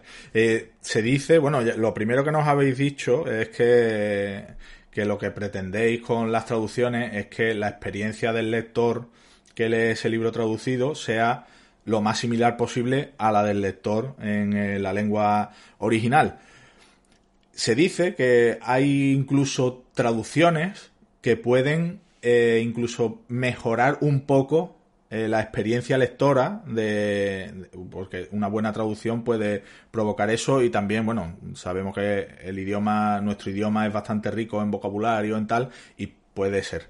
Pero también se dice todo lo contrario que hay ediciones que hay traducciones que un buen libro se lo pueden cargar ¿Estáis de acuerdo con esa afirmación? Porque es cierto que hay veces que las editoriales vuelven a traducir los libros, hacen mm, traducciones nuevas y eso muchas veces es porque yo he escuchado a muchos lectores decir, pues empecé a leer el libro, pero mm, es que no podía leerlo bien, era como mm, que le costaba leerlo y si esa misma persona sabe el idioma original del libro y coge ese libro en versión original, dice, pues la versión, eh, el idioma original me gustó el libro, pero en la traducción como que fallaba.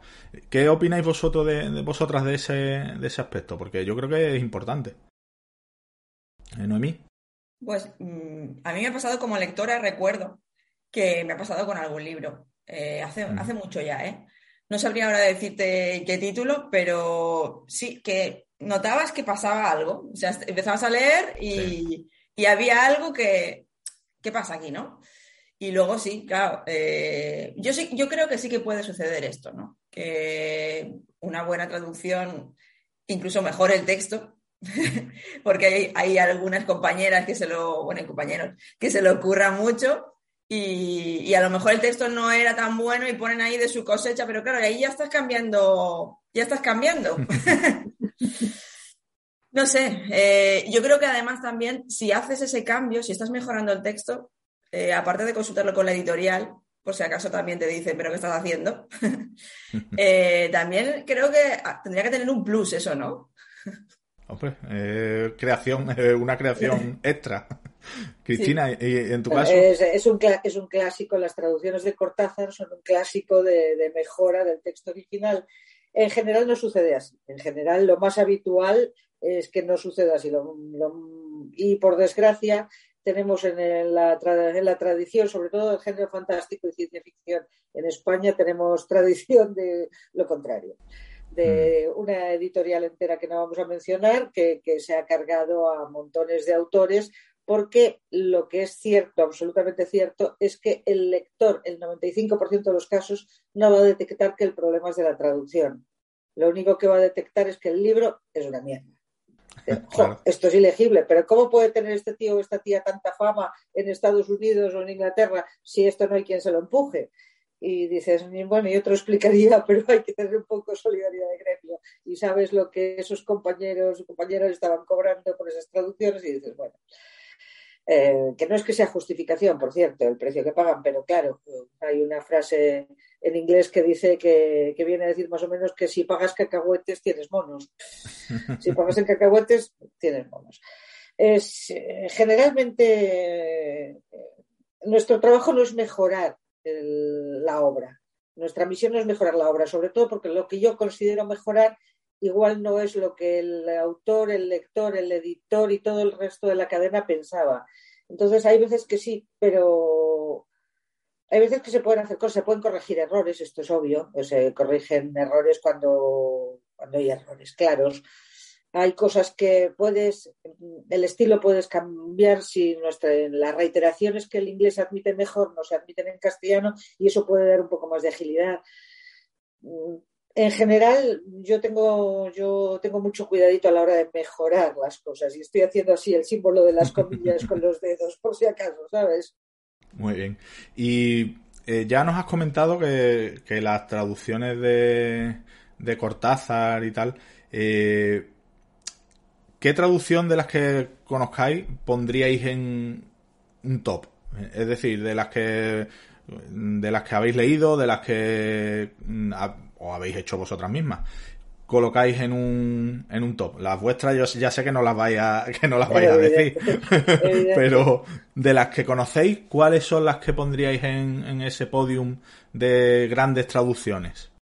Caray, pues estaba intentando pensar ahora y estaba intentando echar ahora la vista atrás y seguro que hay montones, pero ¿sabes lo que pasa con nuestro trabajo? Que cuanto más desaparezcamos y menos se note que existimos, es que mejor trabajo hemos hecho. Entonces, lo más natural en estos momentos, o sea, el mejor piropo es no acordarse. O sea, la cuestión está diciendo, he leído libros buenos, a montones, a montones. Bueno, pues esos libros estaban bien traducidos si no consigo acordarme ahora mismo. En el momento que me esté acordando de algo es ya mala señal, ¿sabes? Eso dicen de los árbitros, que lo mejor es que en un partido que, no se les note.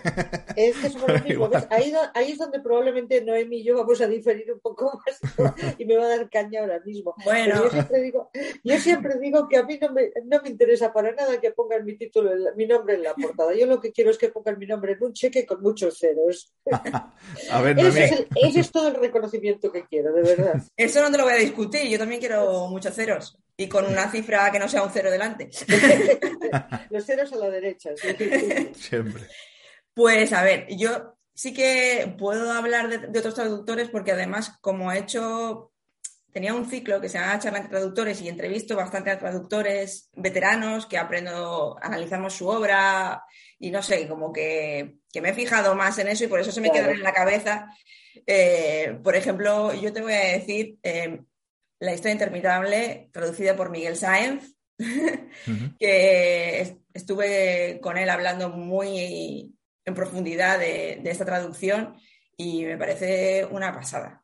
Eh, es verdad que faltaba, no sé si habréis eh, visto nuestra, nuestra entrevista por ahí, pero faltaba un, un párrafo que descubrí yo cuando estaba preparando la entrevista y gracias a eso, ahora en la nueva, la nueva edición que hay de, de La Interminable está ese párrafo, traducido por Miguel Sáenz después de 30 años.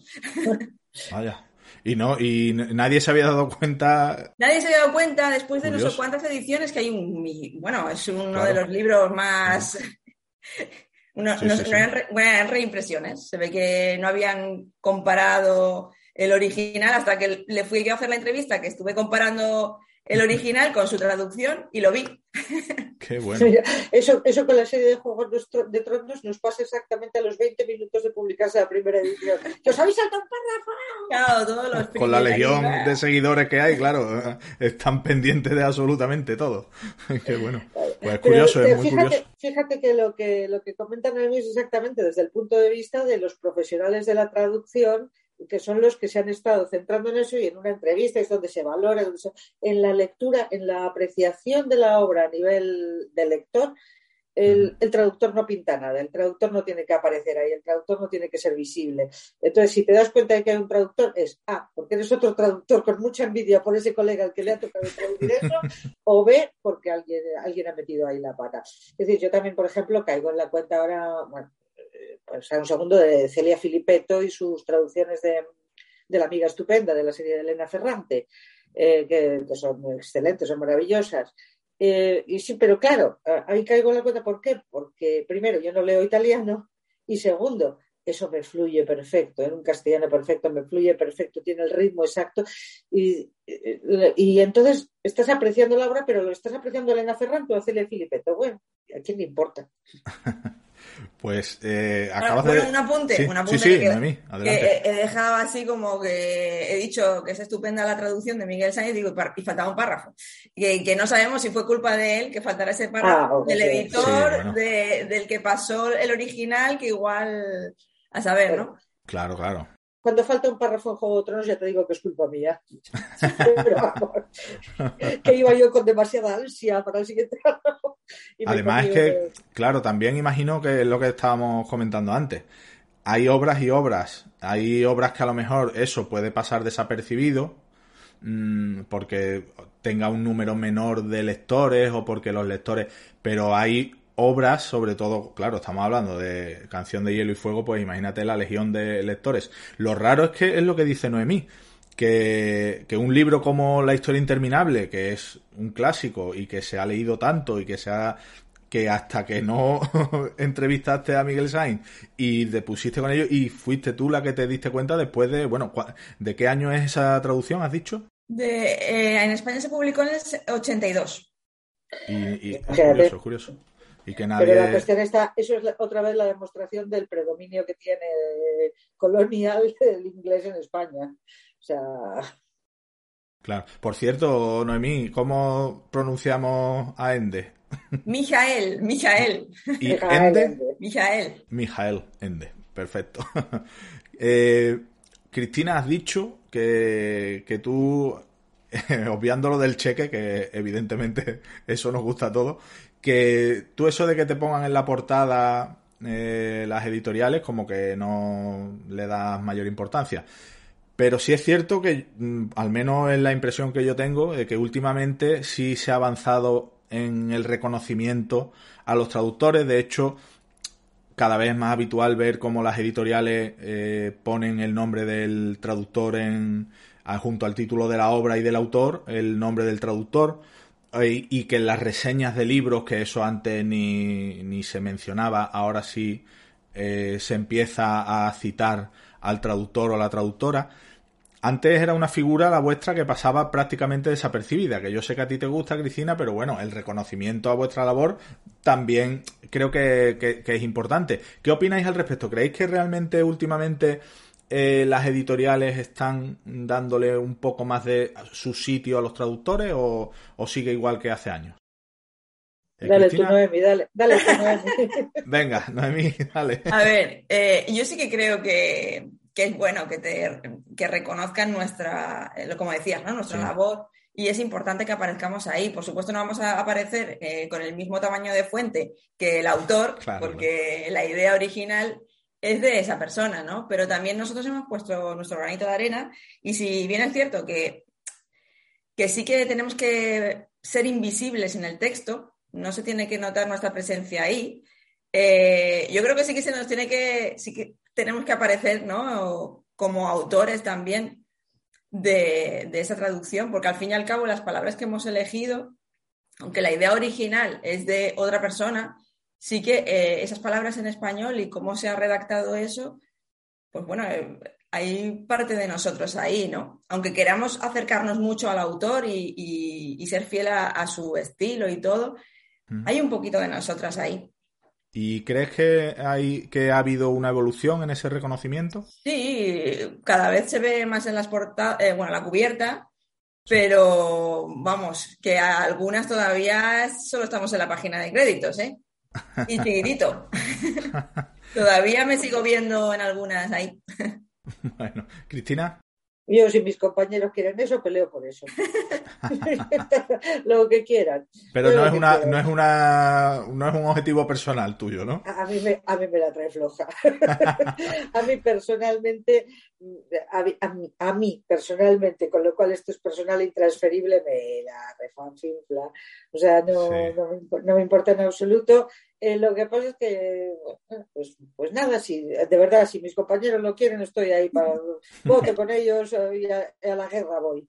Pero tú también has visto eh, últimamente una evolución en cuanto al, al menos eh, que se reconozca un poco más esa labor o que se cite más, porque hay, hay traductores y traductoras que que llevan que lleváis muchos años eh, con ese trabajo. Y bueno en tu caso no te importa que aparezca tu, tu nombre y tal pero yo entiendo que haya eh, traductores que, que, les guste aparecer como un reconocimiento a su trabajo. Entonces pues eh, yo creo que se está consiguiendo cada vez más eso es. evidente. Nosotros por ejemplo en el Celsius nuestros premios siempre incluyen el, diploma también para el traductor en el caso de la novela traducida. Muchas veces se, pone el, nombre del traductor en la página, no solamente en los créditos detrás, sino en páginas más preferentes y hasta en la portada, pues eh, sí, eso está muy bien. ¿cómo, estamos de, lo de la pasta? Eh? Lo de la pasta es la parte que estamos muy delicaditos ahí y que estamos para hablar poco. Entonces ahí sobre las... Yo el otro día estaba haciendo cuentas de cuánto ha mejorado eh, mis tarifas desde que empecé en los 80 hasta ahora. Y no, no han crecido al nivel de la vida, ¿eh? al ritmo de la vida no han crecido. No, Al ritmo de, la inflación no han ido, ¿no? O sea, yo antes eh, ganaba muchísimo más dinero del que gano por página que gano ahora. Claro, entonces estamos hablando de un estamos hablando de un reconocimiento en muchas ocasiones estético, como poner en la portada tu nombre, pero realmente esa evolución no la ves reflejada en cuanto a la remuneración de tu eh, trabajo. A ver, eh, hay, otras cosas que no existían antes, que existen ahora, pero que esas sí que son eh, literalmente anecdóticas. Por un lado son anecdóticas, por, un lado son súper importantes y por otro anecdóticas. explico, ahora los traductores tenemos derechos de autor, cobramos royalties por los ejemplares vendidos. Entonces, eso te viene de coña cuando traduces una serie súper famosa y que se vende como churros y rosquillas. Eso te viene de coña. Entonces, eh, para mí es fundamental. Tengo una hija en la universidad. sale muy cara mi hija. Pero, la, pero en la realidad, en la práctica, el 99,9% de los traductores no van a ver un royalty en su vida, con lo cual en la, real, en la práctica de la profesión es anecdótica. Noemí, lo del tema de la remuneración, como. Sí, sí, sí, también quiero comentar esto porque es eh, uno de los temas más preocupantes de la profesión. Y yo llevo, pues como has dicho, desde 2005, ¿no? Y bueno, hay un problema que cuando estás empezando, eh, hay mucha gente que como que le da, se siente menos, como no, no estoy, claro, ¿cómo me voy a atrever a pedir esa tarifa, ¿no? Eh, esto por una parte. Y luego también está en el, ámbito del literatura friki, el género, ¿vale? Fantástico, ciencia ficción y terror. Hay mucha gente que se mete porque es eh, un hobby. Eh, para ellos es un hobby y no es una profesión. Entonces aceptan tarifas súper bajas, que eso hace un daño a la profesión terrible. Yo, de hecho, casi tanto como el que hacen sus traducciones. Yo casi eh, me alejé un poco de, la traducción. Ya no me vendía tanto, yo al principio me vendía siempre como traductora de fantasía, terror y ciencia ficción, porque siempre he sido lectora del género y, quería traducir este tipo de libros, ¿no? Pero me fui alejando un poquito porque veía que, que cada vez bajaban más las tarifas por esto, porque entraba un montón de gente que, ay, me encanta la fantasía, la ciencia ficción, y yo, todo lo haría gratis. Sí, y claro, y cuando eh, ya me ofrecían cosas, digo, no puede ser. Yo me encanta el género, eh, ya escribiré algo yo. ¿eh? me escribiré mi propio libro de ciencia ficción o de terror o lo que sea, pero no voy a, seguir traduciendo por estas tarifas porque me parecía una pasada.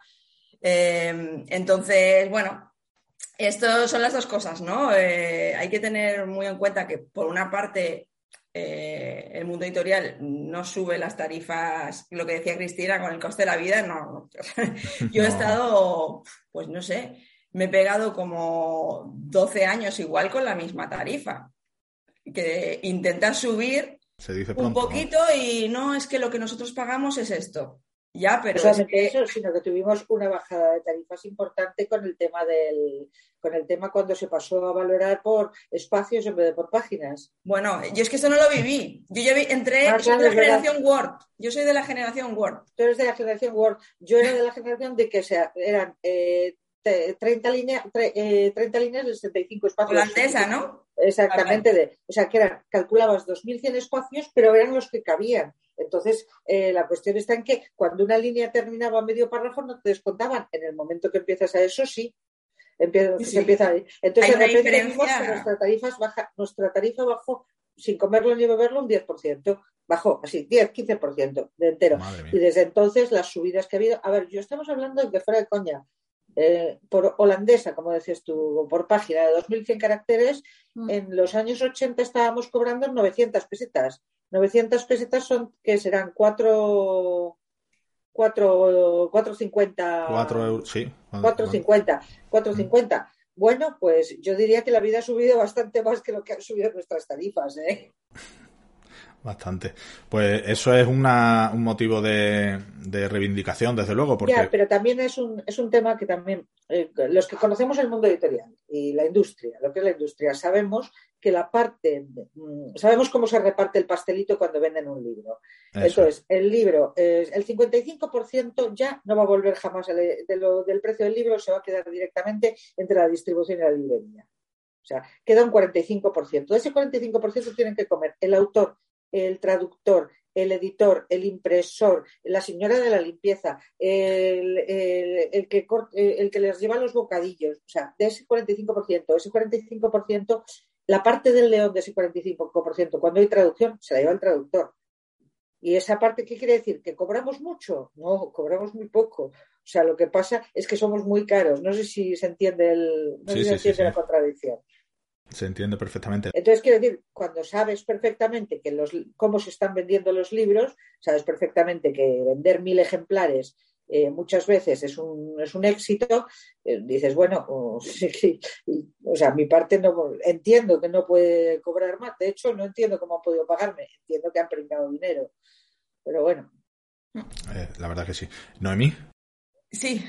De, de, este, de lo que acaba de comentar Cristina, ¿algún apunte más? De esta trágica, de esta, situación. De esta no, trágica yo creo Que ya ha dejado claro que lo tenemos bastante mal, que necesitamos una subida de tarifas. Yo hay cosas ya, o sea, eh, a veces, bueno, aquí a título personal se puede decir eh, que a nivel de la asociación no podemos hablar de tarifas, pero una persona como yo aquí puedo decirlo, ¿no? Para mí ya 12 euros los 2.100 caracteres ya me parece bajo. Es lo que llevo cobrando como 12 años. Entonces, esto yo creo que de inglés a español, ¿vale? Eh, creo que a partir de 13, incluso 14, hay algunas editoriales que, pagan yo, una tarifa un poquito más alta. También depende mucho del tipo de texto que estamos trabajando, ¿no? También puede haber un poco de variación ahí, eh, no tiene por qué mm, pagarse todo al mismo precio, ¿no? Pero, pero sí que, bueno, y luego lo de las liquidaciones, también creo que, hay un problemilla ahí, ¿no? Porque mm, me refiero, eh, no hay ningún órgano externo aquí en España que te tiene que fiar de lo que te dice la editorial. No hay nadie externo que, que, diga realmente se han vendido tantos libros. Aquí te tienes que fiar de lo que digan ellos. Entonces, bueno, hay gente que sí que es muy transparente y otras personas o eh, grupos, empresas, lo que sea, que, no está transparente y yo me he visto en casos que no me estaban, yo creo que no me estaban diciendo lo que realmente se había vendido, porque yo veía el, el éxito y el volumen que se estaba vendiendo, que yo creo que se vendió más que el Corredor del Laberinto, que el Corredor del Laberinto ha sido la única serie que me, a mí me ha dado eh, más dinero del que me pagaron en un principio. Sí. Eh, pero, por ejemplo, yo he traducido un montón de novelas de Assassin's Creed Sí. y, y se vendió también en Latinoamérica y yo no he visto ni un duro. Y se, han habido reediciones a punta pala. Entonces, claro, dices, a ver, Chirría, aquí, aquí falla algo. desde luego. Esto es una cosa que llevan los autores pidiendo mucho tiempo, pero eh, tienes el Nielsen, tienes ese tipo de cosas que miden lo que miden y, y da para lo que dan. Yo la verdad es que nunca he tenido todo lo contrario. De repente me llegan liquidaciones y digo, pero ¿cómo podía vender esto? Pero bueno, eh, pero vamos, no, no, pero de cosas de estos libros súper mediáticos y dices, pero, si este, pero este horror absoluto, que esto- ¿cómo demonios me están dando dinero? Pero bueno, gracias, gracias. Pero... Sí, no, pero es lo que dice lo que dice Noemí, que hay hay editoriales, grupos o tal que son más transparentes y otros que, bueno, que te tienes que fiar y es verdad que hay veces que a lo mejor, como dice Noemí, chirría un poco el éxito popular que tú le ves que tiene a luego lo que, en lo que se traduce eso en cuanto a, a tu trabajo, claro. Cristina, en- eh, tú- bueno, en tu caso, por lo que dice, por lo que cuentas, te ha llevado incluso sorpresas positivas, ¿no? en ese sentido. ¿no? eh, sí, pero bueno, también hay que, tengo que decir que Gigamesh, eh, Gigamesh, que es con la empresa con la que yo más he trabajado, eh, para ser exactos, Alejo Cuervo es de un generoso, de la es gen- ruinosamente generoso para él. Pero bueno, la, la cuestión está en eso, en que eh, esto es una reclamación tradicional de los autores eh, que tienen mucho más, que se juegan mucho más en esto que nosotros todavía. Y no hay manera, yo no veo una manera factible. De vez en cuando oyes a, a autores mm, exigir estas cosas y tú que te has leído su libro dices, por alma de cántaro, sí, sí, gracias tendrías que dar por el anticipo. Eh, sí, ah, es Sí, que tendrías que pagar tú. de, de hecho, de hecho, sospecho que alguno de los que hablan de que no le liquidan ha pagado ellos, pero bueno. El, nada, pero la cuestión está en que sí, que sé de otras quejas que tienen fundamento y tal, pero no veo, o, o conociendo en la industria, no Mm. veo una manera fácil transparente, una, como dice Noemi, una autoridad externa. Eh, a mí me tengo una pequeña, una novelita juvenil que, que se publicó hace 20 años y me persiguen de vez en cuando para que escriba la siguiente, pero como dice Mafalda, lo urgente nunca deja tiempo por lo importante. Y cada vez que se, que todos los años me mandan las liquidaciones y cada vez que se hace una reedición me mandan la imprenta, una, o la imprenta misma. Desde la imprenta me llega un, hemos pues, impreso tantos ejemplares de esto, hemos, este año hemos impreso mil más, hemos tal. Entonces te mandan eso. Quizás sería la, la solución que las imprentas estuvieran obligadas a enviar esto también a los traductores, no lo sé. Bueno, Luego no sabes cuántos se han, cuántos se han distribuido aquí, cuántos se han vendido en el extranjero. Encima, así como dice Noemi, ve- incluimos los que se exportan a Latinoamérica o los que se imprimen directamente ahí. Y es imposible seguir este, el hilo de este ovillo. Claro, es com- es complicado. La verdad es que es un entramado complicado de desenredar y bueno, en muchos casos, como decís, pues sí, tenéis que confiar en la buena voluntad de, del que os paga. Más que en eso hay que confiar en la falta de mala voluntad. bueno, eso, claro. La buena voluntad no es necesaria de verdad. O sea, yo no, no quiero nada de estas cosas. Lo- que no hay que positivas. tener es mala voluntad. Con, con- con lo que quiero que hagan su trabajo está perfecto. Ya me vale con eso. Bueno, pues de todas las... Habéis traducido muchísimo, las dos. Mm, vamos a hablar de algo un poquito más amable. Mm, os va a costar porque yo sé que hablar del trabajo de una misma eh, tal vez es complicado, pero yo estoy seguro de que por ahí dentro de vuestra cabecita tenéis alguna traducción, alguna obra de la que os sentís especialmente satisfecha o, o que cuando la habéis mm, visto acabada habéis dicho, pues mira, esta creo que me ha quedado especialmente bien. ¿Tenéis alguna en concreto, Cristina, por ejemplo? Bueno, pues eh, para empezar, Noemi, gracias a ti eh, y a, y a, otras compañeras, mi hija se volvió lectora, con lo cual esto nunca se pagará suficiente, esto nunca se pagará suficiente a los que hicieron un buen trabajo ahí en traer esos libros al castellano. Todas estas sagas juveniles están denostadas, que se vayan a hacer puñetas. Son los, estáis creando los lectores del futuro. Eso para empezar. no, no, esto es súper importante, tía, que vamos a vivir de ellos. O sea Sí, sí, está claro. No, eh, lo que pasa es que a mí me cuesta mucho trabajo recordar cosas del pasado y además tenemos en la profesión una frase que es, eh, si quieres hacer muy desgraciado, muy desgraciado un traductor, enséñale una obra suya de hace 20 años. o sea, si yo estaba en su tiempo encantadísima con Mr. Terry Pratchett's y ahora cada vez que veo uno se me cae la cara de vergüenza y procuro meterme debajo de una piedra y me alegro mucho de que mi nombre no esté en la portada.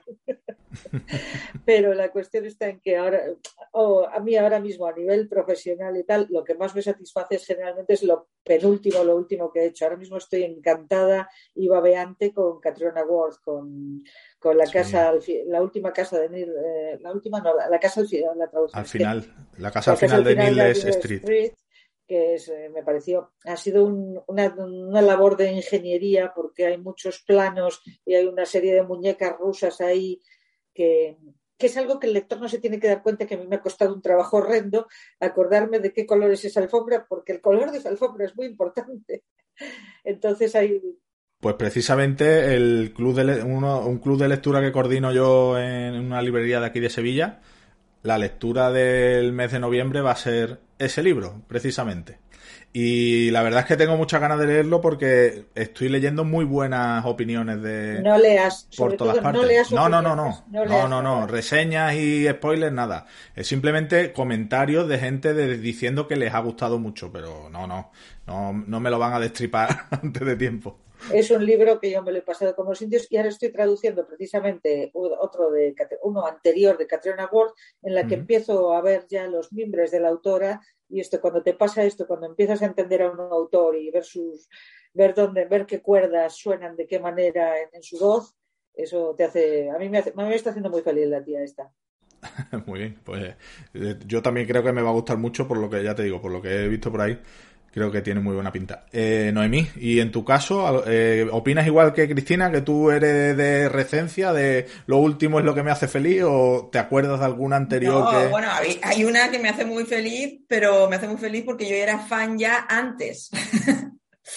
Eh, que es dentro del laberinto, la, novela de la película con David Bowie y Jennifer Connelly, Jim Henson, que a mí ese libro, bueno, mm, se agotó, la, edición se agotó, estaba, me dijeron que la iban a, volver a una segunda edición, uy, y, y, entonces, bueno, eh, no, no pasó nunca, hay un montón de gente pidiendo el libro, eh, y no sé, yo desde aquí, eh, si nos está escuchando Alejo Cuervo y, quiere comprar el, libro, yo estaré encantada de... no, pero es verdad, lo pide muchísima gente y no ha salido una segunda edición. Eh, y, es algo increíble, ¿no? Yo me, le... es la única traducción que he leído después. O sea, que con los años, porque cuando me dijeron que iba a salir la segunda edición, que la íbamos a sacar y tal, dije, venga, pues lo voy a adelantar ya. Pero ya del rollo fan, mm, ya no es como traductora, ya es porque eh, me gusta mucho la película y el libro, si lo hubiera salido esa segunda edición, pues me hubiera encantado. Estaba ya pensando en, actividades que hacer y ir aquí a, presentarlo aquí y allá y al final, bueno, nada. Eh, esto es, por el cariño este nostálgico, ¿vale? Pero mm, así, yo supongo que Cristina, los libros que se estaba refiriendo eran lo del corredor del laberinto. sí, claro. sí, sí. Eh, sí, claro, estoy orgullosa de la serie esta, porque, bueno, eh, tiene mucha, parece una chorrada, pero, pero sí que tuvo cositas, eh, bueno, complicadas como siglas, que, por ejemplo, la, la, organización esta que se llama Cruel, pues claro, en inglés era Wicked, y, cada sigla significaba algo, World in Catastrophe, Killzone, no me acuerdo, eh, no sé qué department. Entonces esto teníamos que pasarlo a, español y que cruel también significa que significara lo mismo que en inglés, ¿no? Entonces, bueno, esto estoy muy orgullosa de cómo me quedó cruel. Y luego, eh, así más reciente, eh, la que también me gusta mucho es La luz de las profundidades de Frances Hardinge, que lo pasé mal con este libro. Y parece ser, bueno, eh, gente que lo ha leído me ha dicho que, les ha gustado bastante mi traducción. Y yo, claro, no te puedo decir, es la mejor traducción. Yo me fío de lo que dice la gente. Sí, claro, claro.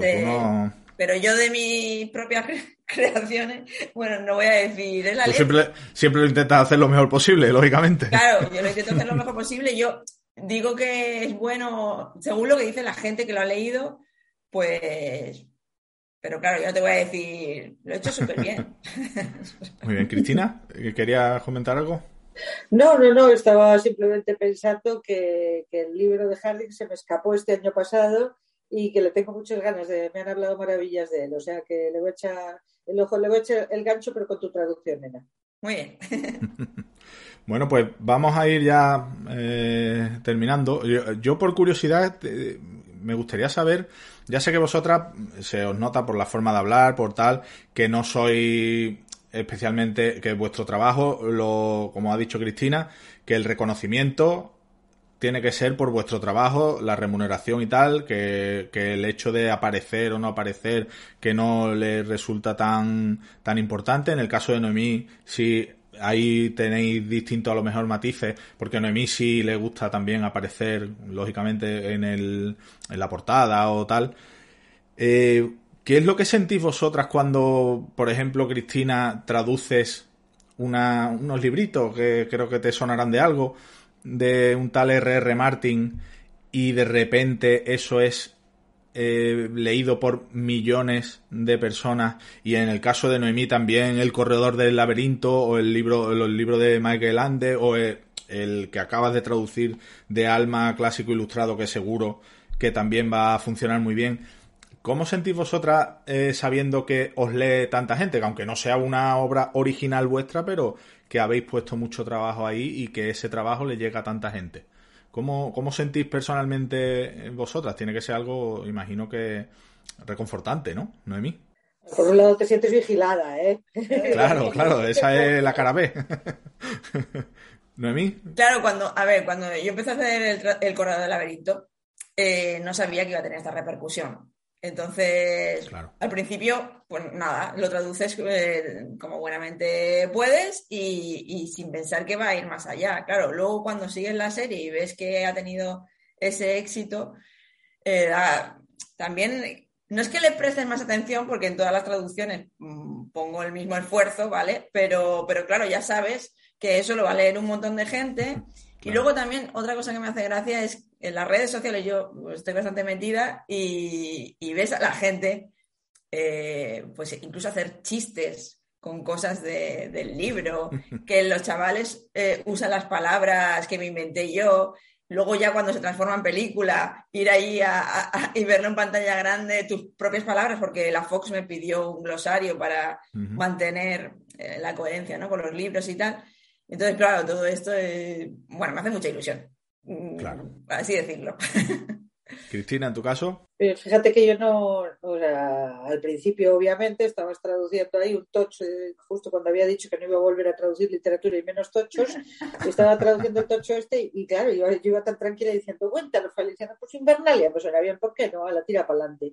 Y de repente dices, y esa chorrada a la que yo le dediqué entre tres y cuatro minutos de mi vida, de repente ahí lo tienes en una serie de televisión y tal, y dices, Brutal. esto igual tenía yo que haber estado, no, no sé, me siento un poco vigilada. pero, pero bien, está, está bien, quiero decir. Al fin y al cabo, ¿qué, qué pasa al final? Que, te invitan a sitios guay y la gente y te pones un poco colorado cuando te dicen cosas bonitas y ya está. Bueno, pues está muy bien. Noemí, quería comentar. Esto que decía de, la, de, las palabras, que a lo mejor has estado poco tiempo ahí y dijiste, va, esto. Por ejemplo, a mí me pasó eh, con alguna palabra de estas que se decían los clarianos, que luego he dicho, Dios, esto tenía que haber sido de otra forma. Y, además, una vez me invitaron a, dar una, bueno, en un posgrado de, traducción, o era de, cuarto, del último curso del, de traducción en Madrid, en la Universidad Autónoma de Madrid, y un ejercicio que hicimos era traducir un fragmento del Corredor del Laberinto, donde además aparecían muchas palabras de estas, y había soluciones de, alumnos de, esa, de esa clase que eran mucho mejor que las mías. y era como, Dios. claro, lo había traducido hace 10, bueno, esto ya 12 años hace que traducí. Vale, imagínate. Claro. Y tú eras, eso probablemente eras menor de edad cuando lo tradujiste. O sea, Pero vamos, que, que, claro, que yo que sé, hay cosas que en ese momento a lo mejor, pues es lo mejor que se te ocurre, ¿no? Eh, no se te ocurre otra cosa, le has dado mil vueltas y bueno, se queda así. A ver. ¿Qué vas a hacer? Eh, que hacemos, que, a ver, también es que todo, todo de verdad necesitamos tener perspectiva. Nosotros, los lectores, porque es que cuando hablamos todas estas cosas que nos fascinan y nos interesan y nos divertimos mucho y son nuestra profesión, se nos olvida que no estamos curando el cáncer. Entonces, estamos, a ver, el sitio se llama eh, Invernalia. Eh, ¿Había soluciones mejores? Según Alejo, todas. Cualquiera hubiera sido mejor. A mí me gusta Invernalia, qué leche. Según él, tiene, según el editor, tiene nombre de, marca de dredones. Y digo, pues mira, tío, haberlo cambiado. Y ya está, y ya está, y ya está. Al final se ha quedado la sonoridad, está ahí. Y es terrible. No, pues venga, hombre. O sea, lo importante es que la historia fluya y que la historia se cuente y que la historia sea divertida y que el lector se eh, pase un rato fantástico a cambio del dinero que ha pagado. Y hasta ahí, porque estamos escribiendo, estamos traduciendo novelas de fantasía y de ciencia ficción, no estamos curando el cáncer. Claro, es, importante, desde luego, como bien dice, eh, que la historia fluya y tal. Y lo que sí es también lo que habéis comentado, que yo imagino que a veces habéis hecho traducciones, como ha dicho Noemí, la del Corredor del Laberinto, cuando empezó, que bueno, era una novela que no pensaba que iba a tener la repercusión que tuvo, y claro, hace la traducción y una vez que llega el boom de ese, de ese libro, pues te das cuenta, a lo mejor te fijas más en qué traducción hice de, este libro, aunque, aunque busque siempre hacerlo mejor, pero claro, sabes que lo va a leer más gente y, y, eso es lo que, lo que, como decía Cristina, te sientes más vigilada en, ese sentido y eso, quiera que no, un poco de presión sí, sí tiene que, ejercer, ¿no? Sí, como por ejemplo con Hardings, eh, sí. que sabía que lo iba a leer gente porque ya, bueno, tenía una reputación cuando estuve buscando información sobre esta autora y vi que, que era quién era, eh, dije, vamos a ver. y además era un libro complicado porque está lleno de, nombres propios traducibles. y, claro, esto es, eh, sabiendo que lo iba a leer mucha gente que lo consideran literatura juvenil, no sé por qué, porque yo creo que tiene un nivel... Es, dark, es, oscura y, cruel y es, mala gente, mala gente. Es maravillosa, es una de las tías, una de las voces más interesantes y mira que, británicos últimamente das una patada a una piedra y salen cinco tías, sobre todo tías interesantísimos. Uh, Frances Harding creo que es una de las voces más interesantes que hay ahora mismo. Vosotras como traductoras, eh, ¿Qué libros así a bote pronto se os vienen a la cabeza? Que, bueno, ya ha comentado Noemí algo, pero un libro que tú digas, este libro mm, me encantaría que fuera traducido. No sé por qué todavía nadie ha, traducido este libro a, nuestro idioma. ¿Hay alguno que tengáis así que os venga a la mente a bote pronto? Yo tengo un par de autores de fantasía y ciencia ficción que, están ahí y que, bueno, en Estados Unidos se tienen una obra súper extensa y aquí prácticamente no ha llegado a nada. Eh, una es Tanis Lee, que... sí, que, que, bueno, lo tengo todo en inglés. Tengo una biblioteca enorme que me consiguieron así de segunda mano y no se ha hecho prácticamente nada. Yo la conocí con el unicornio negro, que la, la colección aquella del vuelo del dragón de Timon Mas, que me encantaba. Y a otro, a otro autor que conocí también, que solo sacaron cuatro en Timo Más en los 90, eh, el otro autor que me encantó y que tampoco es, canadiense él y que casi tiene una obra súper extensa también y no se ha publicado nada en España, o dos cosas, que es Charles Delint.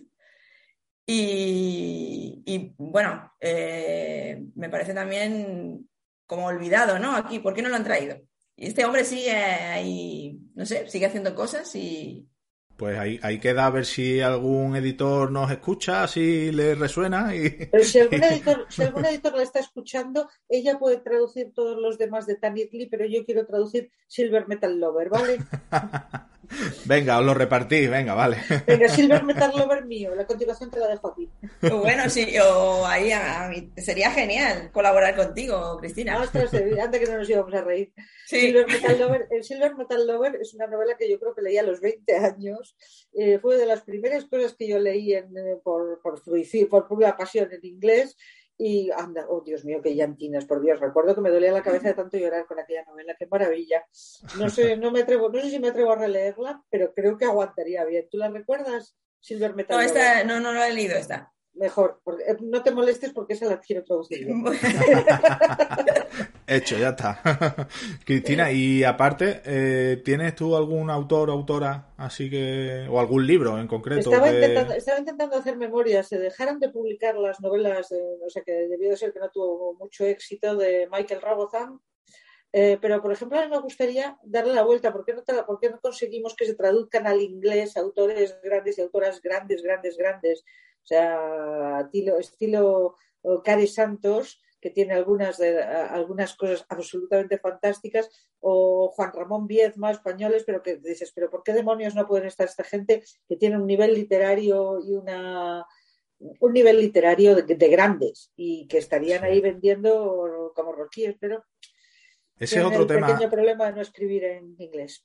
Sí, ese es otro tema interesante porque si es cierto, yo en mi caso por temas familiares alguna vez he, ido a comprar algún regalo, algún libro eh, a algún familiar, bueno, en este caso pareja de un familiar que es inglesa y de, mi interés era comprarle un buen libro de un autor español en inglés. Y es cierto que como que hay una carencia ahí importante, ¿verdad?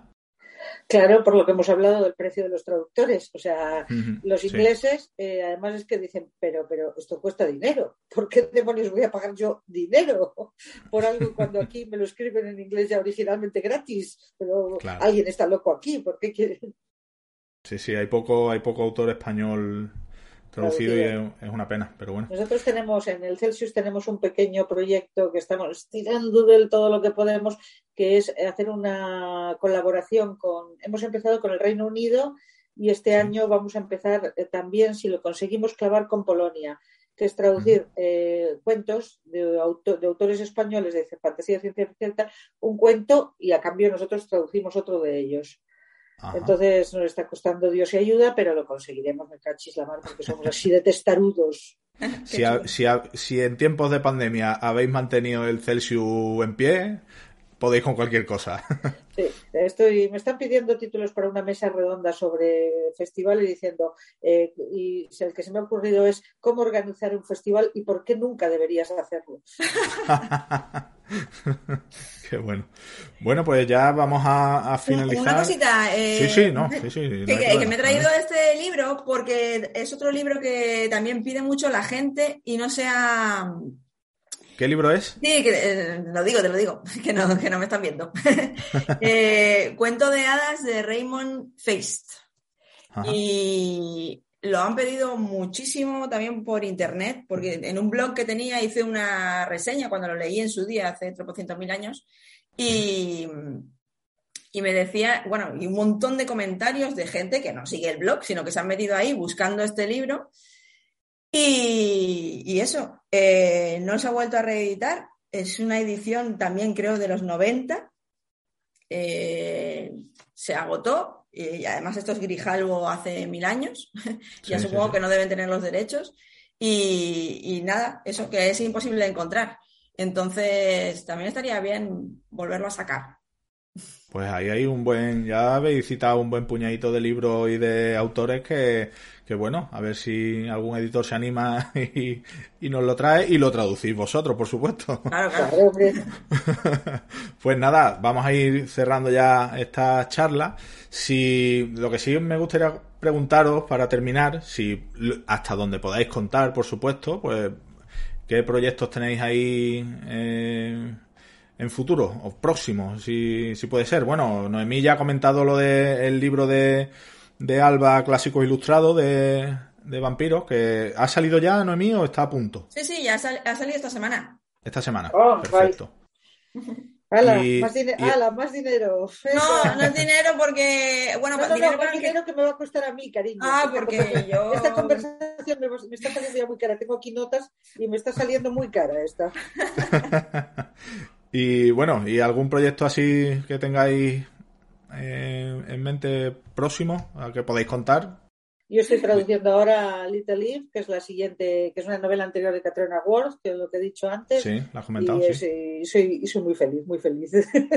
Pues nada, cuando lea el de el de Niles Street ya te comentaré porque Este es, es- Tiene muy es buena una- e- ese que vas a leer es una novela de muñecas rusas. O sea, nunca, nunca he encontrado una cosa tan llena de detalle nimio que es fundamental. vaya, hay que es una hay que estar hay que estar atento, ¿no? En la lectura. No, hay que ¿No? leer dos veces, no te molestes, hay que leer dos veces. vale, vale, vale. Lo tendré en cuenta. ¿Y Noemí?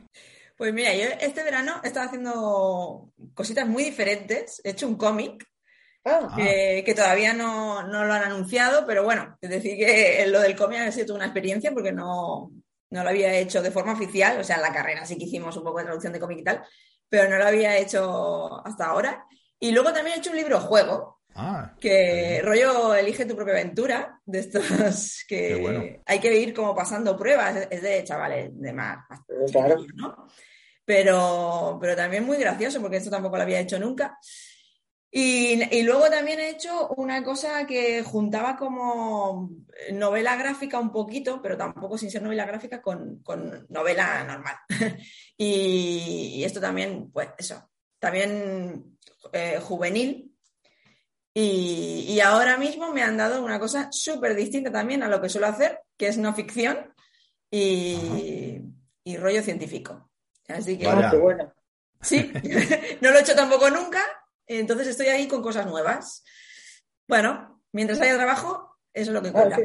Pues yo también, espera, que se me olvidaban dos cosas. Una, sí. pongo para en la cesta de cosas que hay que traducir al inglés, sobre todo al inglés y luego a todos los idiomas que queráis, es el Baba Yaga de María Zaragoza, una. Preciosidad del libro de, además lo publica Distas Martínez, y yo que solo leo en digital, este es en papelito y es de conservar y, y enmarcar, es una belleza de libro y lo mejor que ha escrito María Zaragoza, y mira que María Zaragoza escribe muy bien, y, y voy a publicar un libro, pero es de filosofía y gastronomía. Ah, muy Se bien. publica en enero, o sea que mira, si alguien quiere saber cómo soy yo cuando hablo y digo tonterías, pues soy exactamente como sueno. Pues nada, eh, hasta aquí la, la charla. Ha sido un placer. Os agradezco a las dos enormemente el haber estado aquí en Windumanoz. Creo que es importante, como decía al principio, que, que no solo se hable de escritores, de librerías, de editores, sino que también el- la cadena del libro es muy amplia y hay otros otros eslabones que, sin ellos eh, todo sería infinitamente peor o incluso no sería, porque que sería de, los pobres mortales que no leemos en otro idioma que no sea español sin, sin esas traducciones que nos traéis. Así que, eh, Cristina, Noemí, eh, muchas gracias por participar en esta charla y bueno, estoy seguro que en algún momento volveréis a, a pasar por aquí para seguir contando cosas interesantes. Muchas gracias a las dos. ¿eh? Muchas gracias a ti. Gracias a ti, será un gusto. Chao. Un abrazo. Hasta luego. Siempre hay alguna manera de hacerlo, si al deseo está unido el valor, contestó el cimerio. Robert E. Howard.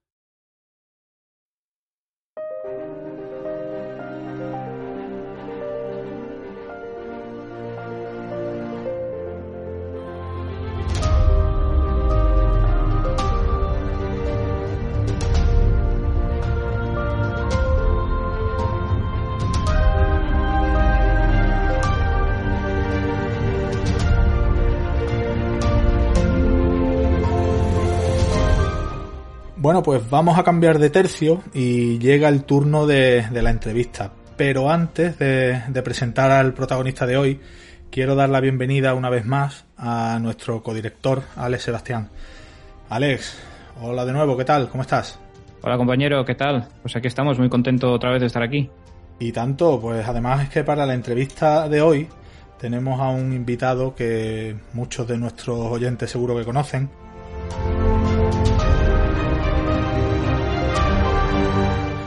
Publicó su, primera novela ya por 2009 y 12 años después tiene ya en su haber un buen puñado de, títulos y un creciente número de, le- de lectores. Y para nosotros es un placer contar con la presencia de Carlos Sisi. Carlos, bienvenido a Windows. Hola, muchísimas gracias. Un placer estar aquí con vosotros. Gracias por la invitación, de verdad. Igualmente. Eh, Carlos Sisi nació en Madrid y vive en Calahonda, Málaga. En 2009, eh, como digo, eh, publicó su primera novela, la primera de la serie de Los Caminantes, eh, con la que sorprendió al público español en- con una novela que situaba el apocalipsis zombie en, en Málaga, en tierras malagueñas, y la verdad es que se convirtió en un fenómeno de ventas. Y también es autor de un buen número de, de otras obras, algunas de las cuales citaremos durante la entrevista y además ganó el, la décima edición del premio Minotauro con su novela Panteón. Así que, si te parece, Carlos, empezamos la entrevista porque tenemos muchos temas de los que conversar contigo y seguro que, que interesantes. ¿Te parece? Sí, por supuesto. Adelante. Bueno, Carlos, eh, tú tienes una empresa familiar de diseño y soluciones de Internet, ¿no? Y también trabajaste cinco años, creo que entre el 95 y el 2000, para el grupo Hobby Press, las famosas revistas PC Manía y Micromanía que los de nuestra quinta pudimos disfrutar. Cierto. Em, con ese trasfondo, ¿en qué momento y por qué te dio por empezar a escribir? ¿Y cómo llegaste a, a conseguir hacerlo profesionalmente? Bueno, pensé que antes de la informática doméstica, que fue en el 84, lo que teníamos de ocio eran los libros para viajar, para vivir aventuras. No existía el VHS siquiera, era la tele, que solo había un canal. Entonces yo leía mucho. Ahora, lamentablemente, bueno, las cosas son así, hay que aceptarlas, eh, porque las cosas pues van cambiando y ahora tenemos, pues bueno, pues series por streaming, tenemos videojuegos, el ocio se ha multiplicado a través de un montón de medios, ¿no? Pero yo leía mucho, entonces cuando lees te apetece también contar tus propias historias. Y yo recuerdo cuando era jovencito escribía muchos relatos cortos, alguna novela hice también, cortita, pero novela está por ahí impublicable totalmente, eso no se puede leer, no se puede, no, no sirve para nada, ¿no? Pero bueno, es un, una de las estructuras que me hicieron soñar con la posibilidad de contar historias, ¿no? Entonces, cuando pasaron los años, en un momento dado, en un momento así determinado en mi vida, dije, voy a, voy a escribir otra vez porque me apetecía, ¿no? Ya de tanto absorber historia de los demás, te apetece contar tu propia perspectiva de las cosas. Pero viene de ahí, de del amor por la literatura en aquellos tiempos en los que era la vía de escape que, que era mi casa estaba llena de libros, mi padre era un gran lector, mi hermano también, y afortunadamente tenía ahí desde novelas tradicionales a libros de histórica, de la Segunda Guerra Mundial sobre todo, y mucha ciencia ficción. Eh, mira, Carlos, tengo una curiosidad, esto ya es una curiosidad personal, fíjate, porque mi revista favorita, y los oyentes que, que tengan una cierta edad como nosotros, Sí. seguro que la recuerdan, mi revista favorita en aquella época era Micro Hobby, una revista mítica que estaba dedicada al Spectrum en exclusiva, que regalaban cassettes. Tú fíjate, es que a mí me suena ya antediluviano eso. Sí.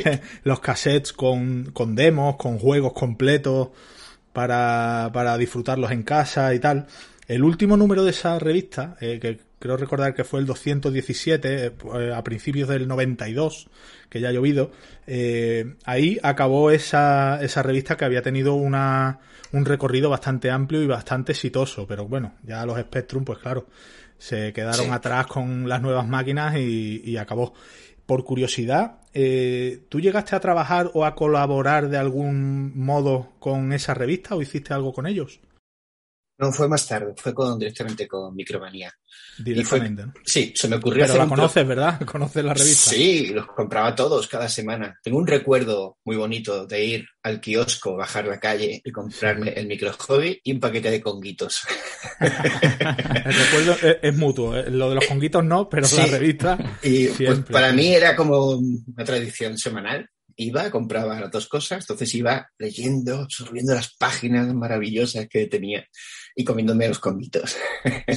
además yo recuerdo de bajar y, fallar, es decir, bajar pensando que estaba ya y no estaba y tener que volver y era como un poco incluso de ansiedad porque llegara la revista, pero claro, cosas de la edad. Sí, sí, pero no, no llegué, eso fue más tarde, lo de Micromanía fue más tarde, ya Micro Hobby no existía. Eh, tu primera obra, que luego se convirtió, se ha convertido en, una saga, eh, es Los Caminantes, una historia que, como ya hemos dicho, transcurre en, una Málaga post-apocalíptica invadida por los zombies. ¿Y por qué te salió escribir precisamente sobre zombies y, ambientarlo en España? Y, para alguien que no haya leído nada de, de Los Caminantes, ¿cómo le presentarías la saga? ¿Qué es lo que se va a encontrar en ella? Pues se me ocurrió porque no conocía, seguramente existían, ¿eh? pero no conocía libros de zombies en la literatura. Era, para mí era algo de películas, era muy cinematográfico, era muy, muy gore, muy visual, los zombies con el maquillaje y la sangre. Y cuando me apeteció escribir, que era por el hecho de escribir, de contar algo y de vivir esa experiencia que es escribir una historia que es muy bonita.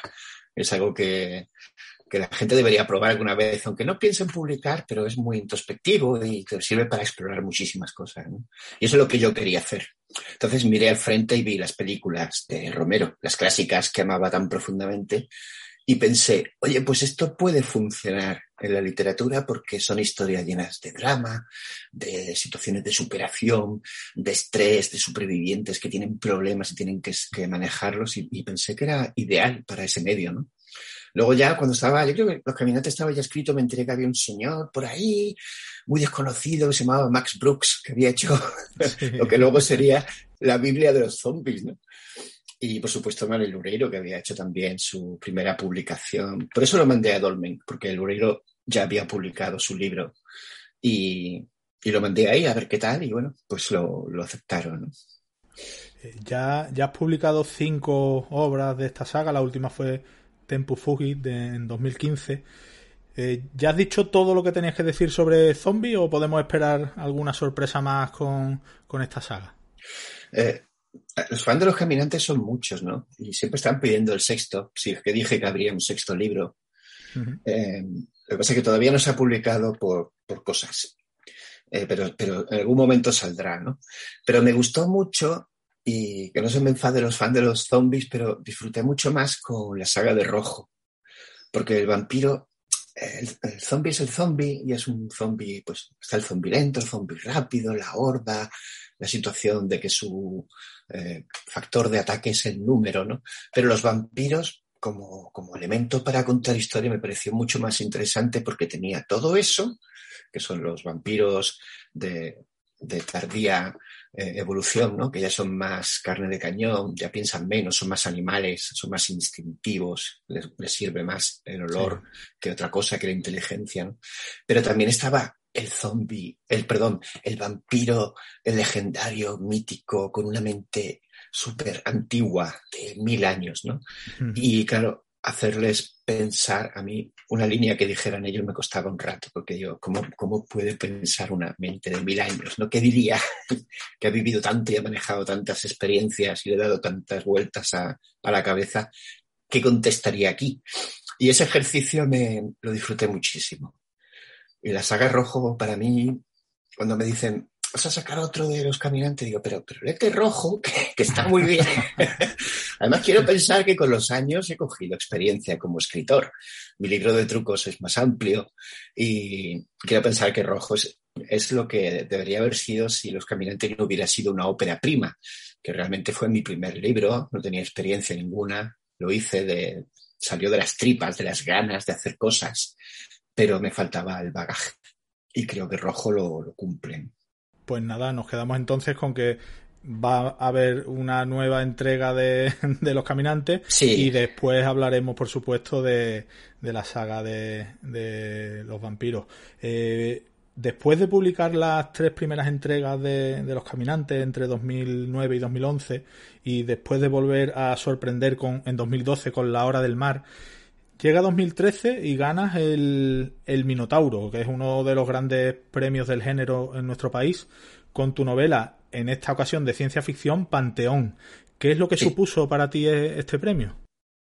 Recuerdo un momento muy bonito después de ganarlo, que me subí en el AVE. Y claro, hasta ese momento no había visto Facebook ni nada de eso y sentí un recuerdo que tengo muy cálido es ver la reacción de la gente, felicitándote, volcándose, mandándote corazones y enhorabuena, no sé cuánto. Y recuerdo estar en el AVE con una sensación de... Ahí es cuando realmente gané el premio, ¿no? Cuando vi la, la reacción de la gente que me seguía, que había estado conmigo desde los caminantes, desde el primer número, cuando era muy, muy desconocido, y que estaban ahí diciendo, ole, ole, y ole, ¿no? ahí es cuando dije, wow, qué Qué bonito, esto, esto de ganar premios es precioso.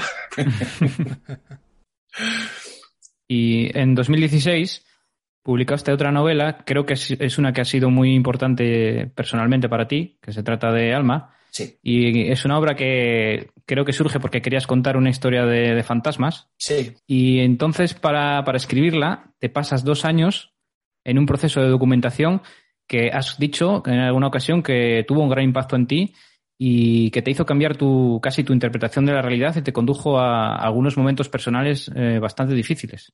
Sí, pues sí, sí. Nos gustaría preguntarte qué fue lo que sucedió durante esos dos años de documentación para Alma y qué puedes decirnos después del resultado. Bueno, tengo que decir incluso que cuando acabé de escribir Alma tuve que hacer un esfuerzo por volver a poner los pies en el suelo, porque es un mundo, hablo de la documentación, ¿no? Es un mundo tan fascinante para mí me parece la frontera última del conocimiento. Bueno, mandar cohetes al espacio es necesario, está bien, pero nos hemos olvidado de viajar hacia adentro también. Y ahí hay mucho que, mirar. Hay muchas respuestas que estamos pasando por alto porque a día de hoy, en esta sociedad bueno, tecnológica, moderna, moderna, estamos con la ciencia, que está perfecto, me parece maravilloso, pero nos hemos olvidado de eso y suena como, como no se entiende y no lo podemos medir y no sabemos lo que es, suena a ¿no?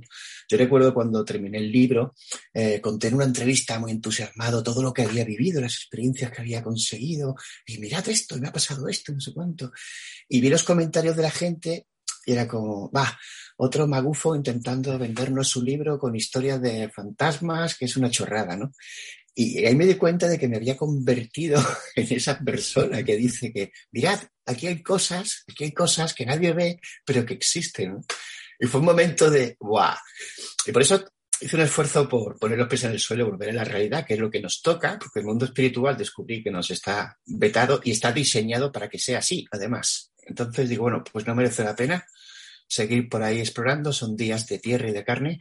Estamos aquí ahora y ya me enteraré cuando pase al otro lado, pues ya sabré qué más hay. Pero ahora mismo ni se pretende que intentemos descubrir eso. Y fue así, fue que quise escribir un libro de fantasmas y para mí era, bueno, fantasmas, el monstruo tradicional. Había hecho uno de zombies, era un tema que me gustaba, psicofonías, los programas de Iker Jiménez, me daban un regustillo de, de miedo lúdico, ¿no? Como te vas a la cama y, he visto una foto ahí extraña, ¿será? ¿No será? Pero me producía ciertas sensaciones que quería eh, reproducirlas en una novela. Y afortunadamente, bueno, Minotauro es un sello del grupo Planeta, que es muy grande, tiene muchos medios. Y en una comida con mi editor le dije, a la hora de ponerme a hacer hablar un medium, en realidad no tengo ni idea de cómo habla un medium porque no conozco a ninguno, no sé lo que siente. Hemos visto películas, se efectos como, ah, ha parecido un fantasma, unas sensaciones visuales y unos sonidos, pero no tienes ni idea, yo por lo menos no, lo tenía, de qué hace un medium exactamente, cómo funciona, qué siente, cómo es su día a día. Y dijo, vale, sí, de acuerdo. Y me puso en contacto con una persona, que me puso en contacto con otra, que me presentó una tercera, y así pues empezó ese proceso que estuve dos años. Se me llegó a olvidar que estaba escribiendo una novela de terror, que mi contrato decía que era una novela de terror, porque me encontré un mundo espiritual fascinante, muy complejo, muy bonito, era en esencia es precioso. Lo que nos espera más allá de la muerte no tiene nada de terror. no hay nada, no hay castigos, no hay nada iracundo. Hay otras cosas que pueden serlo, pero no, no nuestra progresión. Pues imagínate todo eso, que ya sabes de qué va, porque has leído muchas cosas seguro, es inevitable, hemos visto muchas películas, que si la Ouija y los fantasmas y el más allá, todos sabemos de qué va, pero encontrarse con, para mí fueron pruebas de que ese mundo realmente existía, ¿no? Porque hablaba con uno de Barcelona, otro de Venecia y otro de Irlanda y todos me contaban lo mismo. Solo cambiaban los nombres con los que llamaban a las sensaciones, las etiquetas, pero el concepto era igual y todo encajaba formando un puzzle precioso, ¿no? De hecho, llegué a descubrir muy fácilmente cuando algo era fraude. Me contaban una historia y decían, no, esto es Hollywood, esto es algo que, bueno, por lo que sea, te lo has te has sugestionado, has creído, has pensado, has, entendido que era así, pero no me casaba con el puzzle que yo tenía delante. Y fue una experiencia realmente bonita y a veces la he hecho incluso de menos. Pero volver a esos mundos, como he dicho antes, no están diseñados para que los exploremos ahora. Los que los ven, pues son, bueno, a lo mejor son evoluciones, como decía Darwin, ¿no? Gente que empieza a ver a través del velo y puede ver un poco más allá, pero no se pretende, tal y como yo lo entendí, estamos aquí para experimentar cosas, una especie de escuela y, ni siquiera se nos permite, se nos alienta a olvidar lo que aprendemos para seguir estando aquí, ahora, y eso hago. Bueno, al final a todos nos tocará saber lo que hay, ¿no? Exacto. Eh, y la novela en sí, eh, ¿tú reflejaste, quisiste reflejar, digamos, tus conclusiones o, digamos, el, esquema mental al que habías llegado? ¿O al final más bien lo, endulzaste un poco para hacer la ficción? Más bien lo encrudecí.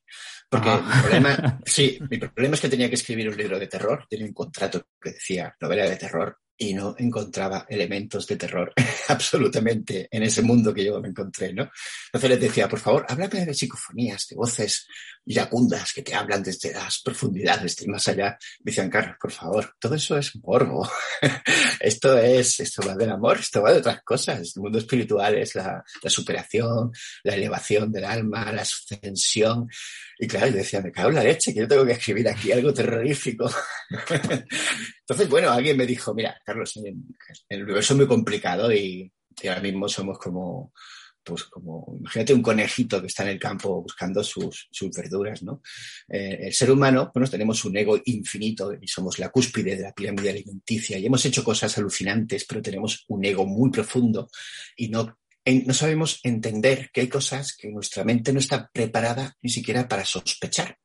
Entonces me dijo, coge algo de eso, hay muchas entidades por ahí, hay muchos planos, muchos mundos, coge cualquier descarnado de estos que hay intentando acceder aquí a este mundo que está totalmente dominado por el amor, aquí no hay peligro, aquí nadie va a entrar porque está totalmente controlado, pero coge algo de eso y lo haces una invasión a este plano. Y dije, bueno, pues ya está, me inventé unos descarnados espantosos que se cuelan y lo que sucede después. Pero todas las historias que se cuentan en el libro son verídicas. Yo diría que el 80% del libro está basado en experiencias que me han contado, algunas de las cuales incluso tuve que pagarlas para poder reproducirlas. Son experiencias personales de personas que, pues consideraban que, eran suyas y, están ahí, ¿no? Así que...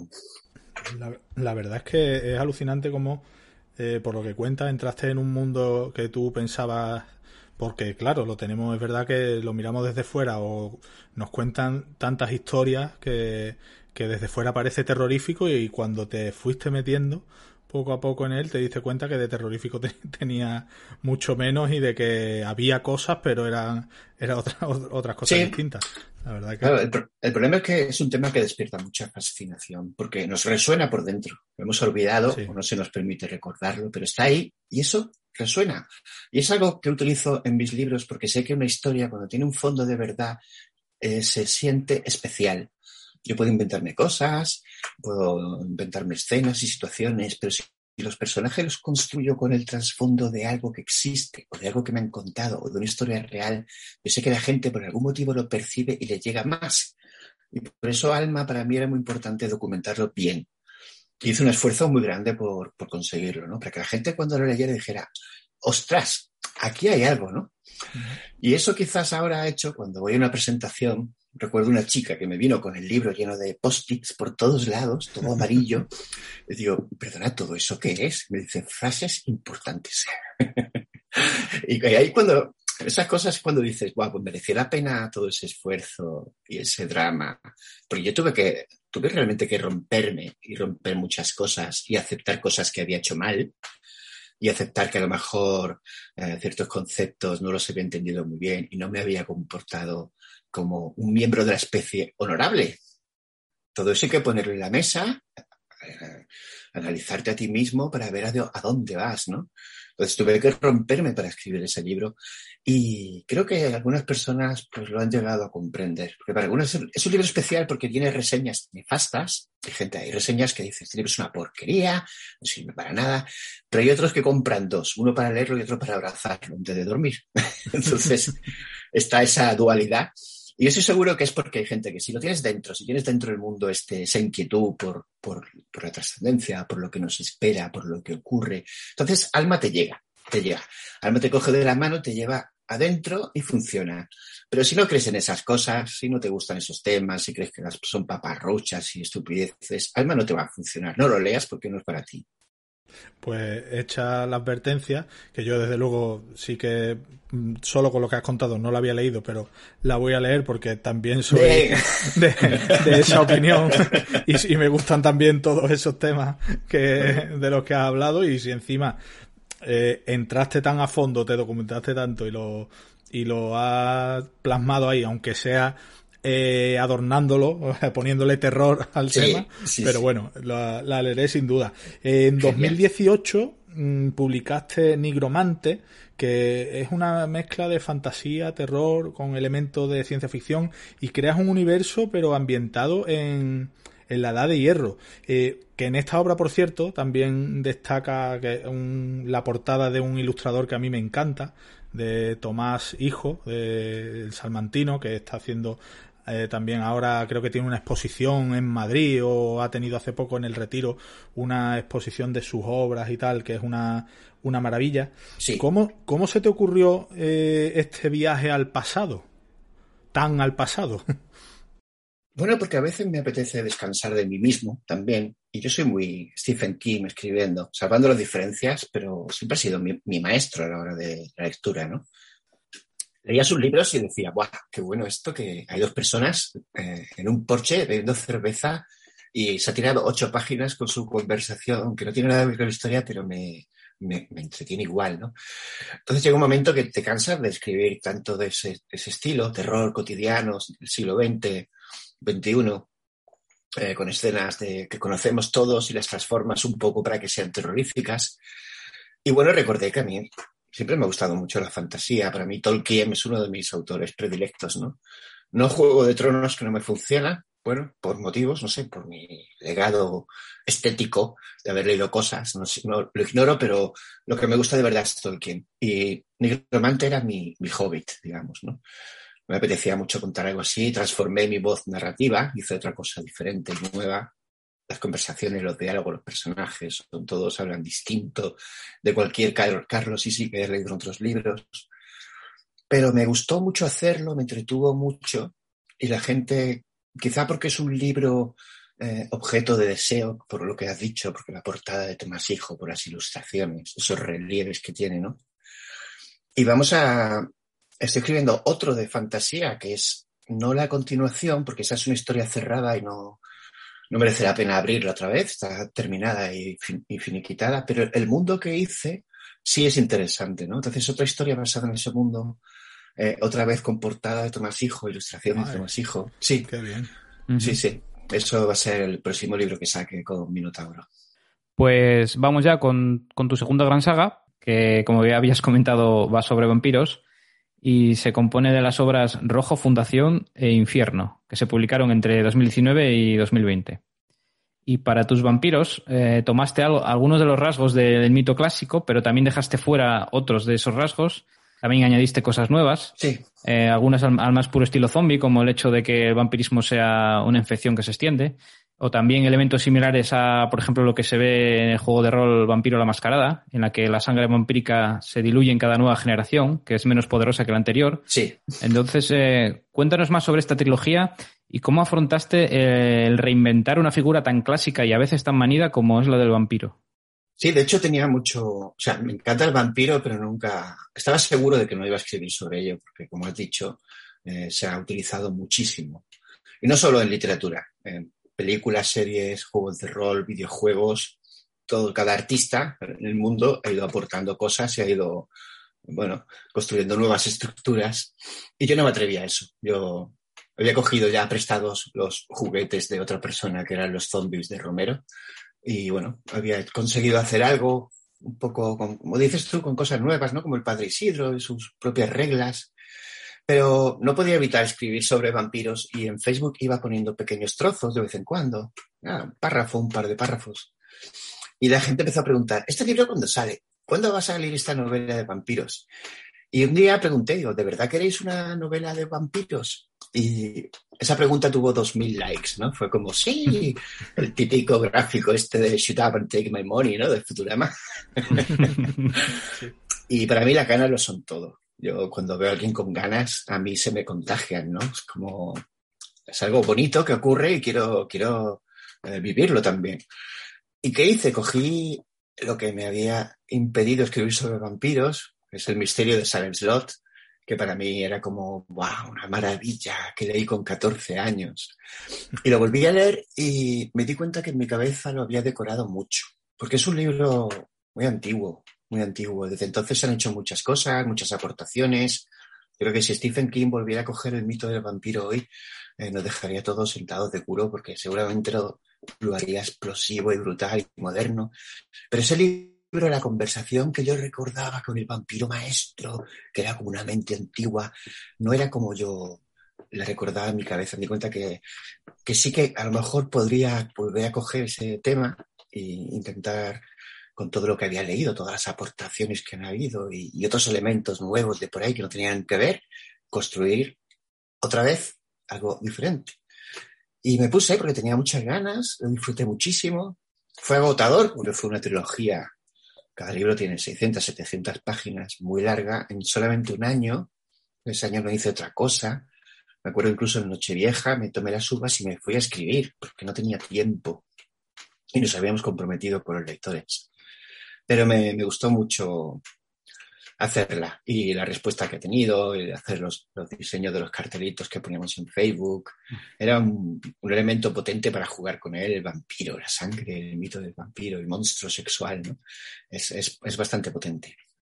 Y llegamos a tu última novela, que es Omine es máquina, que se ha publicado este año eh, también por Minotauro. Y ahí dejas un poco el terror a un lado y te centras más en la ciencia ficción. Y en esa obra abordas la idea de una inteligencia artificial que crece hasta ser indistinguible de un verdadero ser consciente de sí mismo. Y aunque esta es una premisa de partida que ya hemos visto antes, el desarrollo de ese supuesto en, esta obra se aleja mucho de lo que estamos acostumbrados a ver. lo típico de Skynet en Terminator y esas cosas. Sí. Eh, ¿Qué puedes decirnos sobre la reflexión que representa esta obra y los temas que se abordan en ella? Bueno, en realidad yo quería escribir Terminator, pero es que ya estaba hecho. Entonces digo, bueno, pues voy a darle la vuelta y ver por otro lado. En, en, realidad fue la situación que estamos viviendo en España y en el mundo, ¿no? Que estamos todos divididos entre ideas políticas y una corrupción tan evidente y tan frustrante que unos defienden, cada bando defiende a los suyos, pero los que estamos en el otro bando, el bando opuesto, sea que sea, izquierda o derecha, me da igual, es todo lo mismo, eh, al final dices, bueno, pues no te das cuenta de que tu líder que estás votando ha hecho esto, está imputado en estos casos. Es, todo un, un, pantano hediondo que es muy molesto, ¿no? Y dices, ¿cuándo va a venir alguien que levante esto, que tenga de verdad ganas de trabajar por la gente, y que quiera usar el dinero público de una manera correcta y honorable y, por fin empecemos a caminar juntos en alguna dirección, ¿no? Porque el panorama era desolador. Y pensé, bueno, he hecho mis pinitos en programación y, y esto es la única manera de solucionarlo, porque aquí el problema es el ser humano, el corazón del ser humano, el corazón codicioso. La única manera es que haya una aplicación open, abierta, que maneje todos los parámetros de la sociedad que sepa pues, que en este municipio nacen no sé cuántos niños, se genera este dinero de los autónomos y de las empresas y tal, y hay este, este capital y hay estas necesidades, y esos niños van a crecer y en ocho años van a necesitar un colegio de tal y luego una universidad. Todas esas cosas parametrizables son cálculos que es lo que hace una máquina perfectamente. Ni siquiera hace falta mucha IA para manejar esas cosas. Digo, esa sería la única manera de evitar los problemas que estamos teniendo. De nepotismo, de yo te doy esto, de yo construyo esto aquí, pues yo le doy esto a esta empresa. Todo eso es lo que me, me hizo con rabia escribir esa novela y buscar una solución hipotética y futura, pero plausible. Eh, ahí ya nos has dado bastantes pistas. Nos gustaría hablar un poco más sobre, mm, sobre tu proceso creativo. Aunque ya, como digo, en respuestas anteriores ya nos has dado bastantes pinceladas de, de ello. Tú sabes que hay escritores de, que se dice que son de mapa, otros de brújula. Eh, ¿Cómo planificas tus novelas? Pues no. no, quiero decir que no las planifico en absoluto. bueno, es mi Te deja llevar, ¿no? Me dejo llevar. Empiezo por el principio. A lo mejor es inevitable, cuando tienes ganas de hacer algo es porque lo has manejado en la cabeza y es inevitable que haya pozos. Hay pistas de cosas que te gustaría ver, ¿no? Es como cuando vas al cine a ver una película de Indiana Jones, pues ya te imaginas que en algún momento va a montar a caballo, va a manejar el látigo y a lo mejor hay un volcán explotando o un tren que explota. Esas son las ideas que tienes en la cabeza y entras al cine con eso. Pues así voy yo a escribir un libro. Empiezo por el principio, por ejemplo, Nigromante. Quería escribir un libro de fantasía, pero no, tampoco sabía muy bien. Me gustaba la idea de, el nigromante siempre me ha parecido fascinante, ¿no? Un hechicero que trabaja con la muerte y utiliza los restos de guerreros caídos para levantar nuevas criaturas que le sirven. Eso me parecía chulísimo. Y sabía porque el enemigo, si había alguno, iba, iba a ir por ahí. Pero empecé con un hombre mirando un árbol. me acuerdo perfectamente de empezar a escribir, como no sabía todavía de qué, pues puse a un hombre mirando un árbol que molestaba en un camino y había que quitarlo. y de ahí pues van surgiendo las cosas. ¿no? Es inevitable que una situación conduzca a otra. No tienes ni que pensar mucho porque cuando viene alguien y dice algo, están marcando unos senderos que merece la pena recorrer. Y me funciona, es el método que he usado siempre desde el principio, porque la primera novela la hice para mí, por pura diversión. Entonces fue como ser lector de un libro que te hubiera gustado leer, pero que no existía. Y es lo que uso. Y creo que esa frescura es lo que los lectores aprecian, porque dejan conmigo a la hora de escribirlo, ellos lo leen y dicen, pues, ¿y ahora, ¿y ahora qué va a pasar? Pues, yo no lo sé, vamos a, descubrirlo. ¿Y sigues alguna rutina concreta? Eh, por ejemplo, ¿escribes a diario? ¿Escribes siempre a la misma hora, en el mismo sitio? Pues sí, voy cambiando con los años. Antes me gustaba escribir en casa, luego me gustaba salir de casa, me iba a cafeterías, porque bueno, había movimiento, eh, te tomabas una Coca-Cola en un bar, caminabas. Ahora escribo un caso otra vez, me apetece. Y antes escribía un, poco cada día, un poquito, y luego ya cuando me aburría, pues bueno, lo dejaba, escribía otro día, pero he descubierto que el método eh, Crush, creo que se llama, que es eh, escribir intensivamente, me conecta mucho mejor con la obra y lo tengo todo más presente. Entonces empiezo, cuando empiezo a escribir una novela, estas últimas que he hecho, eh, no he parado. Ha sido empezar y hacer todo lo que podía durante todo el día y parte de la noche si no estaba cansado. Y al día siguiente otra vez, porque, porque vas con todo el peso de la novela, ¿no? no olvidas ningún detallito y fluye mucho mejor. Y creo que me sale mucho más natural que dejarlo y decir, ¿por dónde iba? ¿Te sientas? ¿Por dónde iba? Y a lo mejor me encontraba incluso una frase en medio que había dejado porque me habían llamado para lo que sea y decía, esto no sé, esto no sé a dónde iba. Y lo borraba y escribía otra cosa diferente, ¿no? que a veces lo he pensado, digo, si no me hubieran llamado, a lo mejor no habría, ido por otros derroteros, porque como es un proceso de exploración, se encuentra una frase a medias y sé lo que iba a decir, a lo mejor la novela se conduce por otros caminos. Es bastante curioso. Un efecto mariposa ahí, ¿no? Algo parecido. Claro, sí, sí. Y, este método de, pechadas que, te metes para escribir, ¿cómo lo compatibilizas con tus demás ocupaciones? Bueno, pues si surge algo así muy urgente, pues lo tengo que atender, tengo que parar. Pero incluso cuando estoy haciendo otra cosa, el buffer sigue funcionando, ¿no? Y a veces me. Pues, pues, si escribo por la noche, mucho rato, claro, luego estoy cansado y al, día, mediodía me echo una siesta, ¿no? pero me tumbo y, la cabeza sigue funcionando, sigue escribiendo y por delante de ti, incluso exploras varios caminos a la vez. Tiene algo de onírico, porque estás tumbado, no estás dormido, pero estás pensando entre, entre neblinas y a veces ves un camino por ahí y, lo, más normal es que luego cuando te despiertas se te ha olvidado. Pero todo eso sí que deja un pozo inconsciente que, sirve, ¿no? Y cuando te sientas a escribir, eh, vuelve a salir o se transforma en otra cosa. Es bastante curioso. Nos has dicho ya, Carlos, que Stephen King es uno de tus referentes. Eh, imagino que tienes más. ¿Cuáles son esos referentes que, que a ti te han ayudado o en los que tú te has apoyado en cierto modo para escribir y ya aprovechando esos referentes de los que nos de que los que nos vas a hablar cómo ves el panorama actual de, del género que, que, tú trabajas pues me gusta mucho Robert Sheckley me encantaba. Sus novelas me tenían eran muy explosivas muy locas unas ideas muy innovadoras. Eh, los cómics, voy a, mencionar los cómics de 2000 AD, porque eh, hay mucho contenido de esas lecturas, de esos, ese cómic británico que era súper tremendo, era, muy imaginativo, muy imaginativo, unas historias buenísimas y muy ignoradas, porque bueno, es un gran cómic, sigue mucha gente, pero por supuesto Marvel o DC son mucho más conocidos, con historias mucho más pobres para mí, ¿no? Y, y eso sí que instaló mucho, mucha semilla a la hora de, escribir. Me gusta mucho Crichton, por ejemplo. Em, he leído mucha fantasía, pero no me ha gustado Murcook.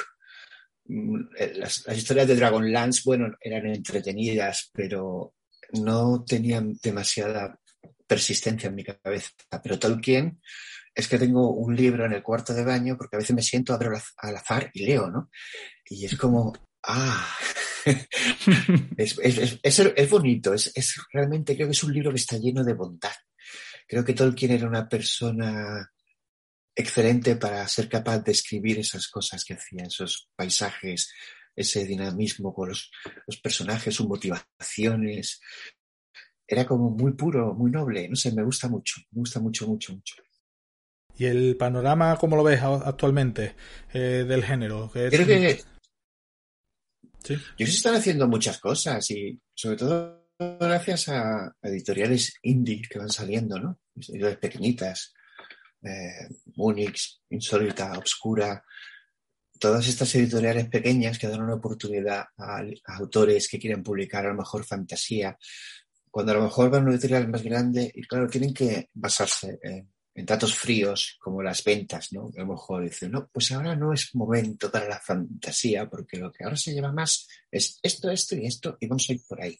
Entonces, ese trabajo que hacen, o los autopublicados, que también publican muchas cosas interesantísimas, es, esencial para, el desarrollo de... esos, libros acaban luego en manos de autores más conocidos que le pueden dar una, una vida nueva y especial, ¿no? Entonces, yo creo que está bien, pero con esos, esos pequeños problemas. Es que, es que simplemente hay, cosas que no están de moda y la gente no consume masivamente. a mí me pasa con el terror. Terror no es un género que venda mucho en las librerías. Muchas veces cuando vas, preguntas por tus libros y están allí al fondo, en el rincón. Sí, están allí, en los libros raros, en los libros de zombies. si te encuentras con un friki, lo apartas y, pasas, ¿no? y en primer plano, pues están las novelas, pues los premios Planeta, las grandes novelas bien hechas con su calidad de página, la auténtica literatura, ¿no? A veces tenemos que, sufrir un poco eso de, no, pues son libros juveniles, son libros raros, libros frikis de terror, zombies, vampiros, sí, sí, interesante. Pero no, no cuentan con el, el amor popular, digamos.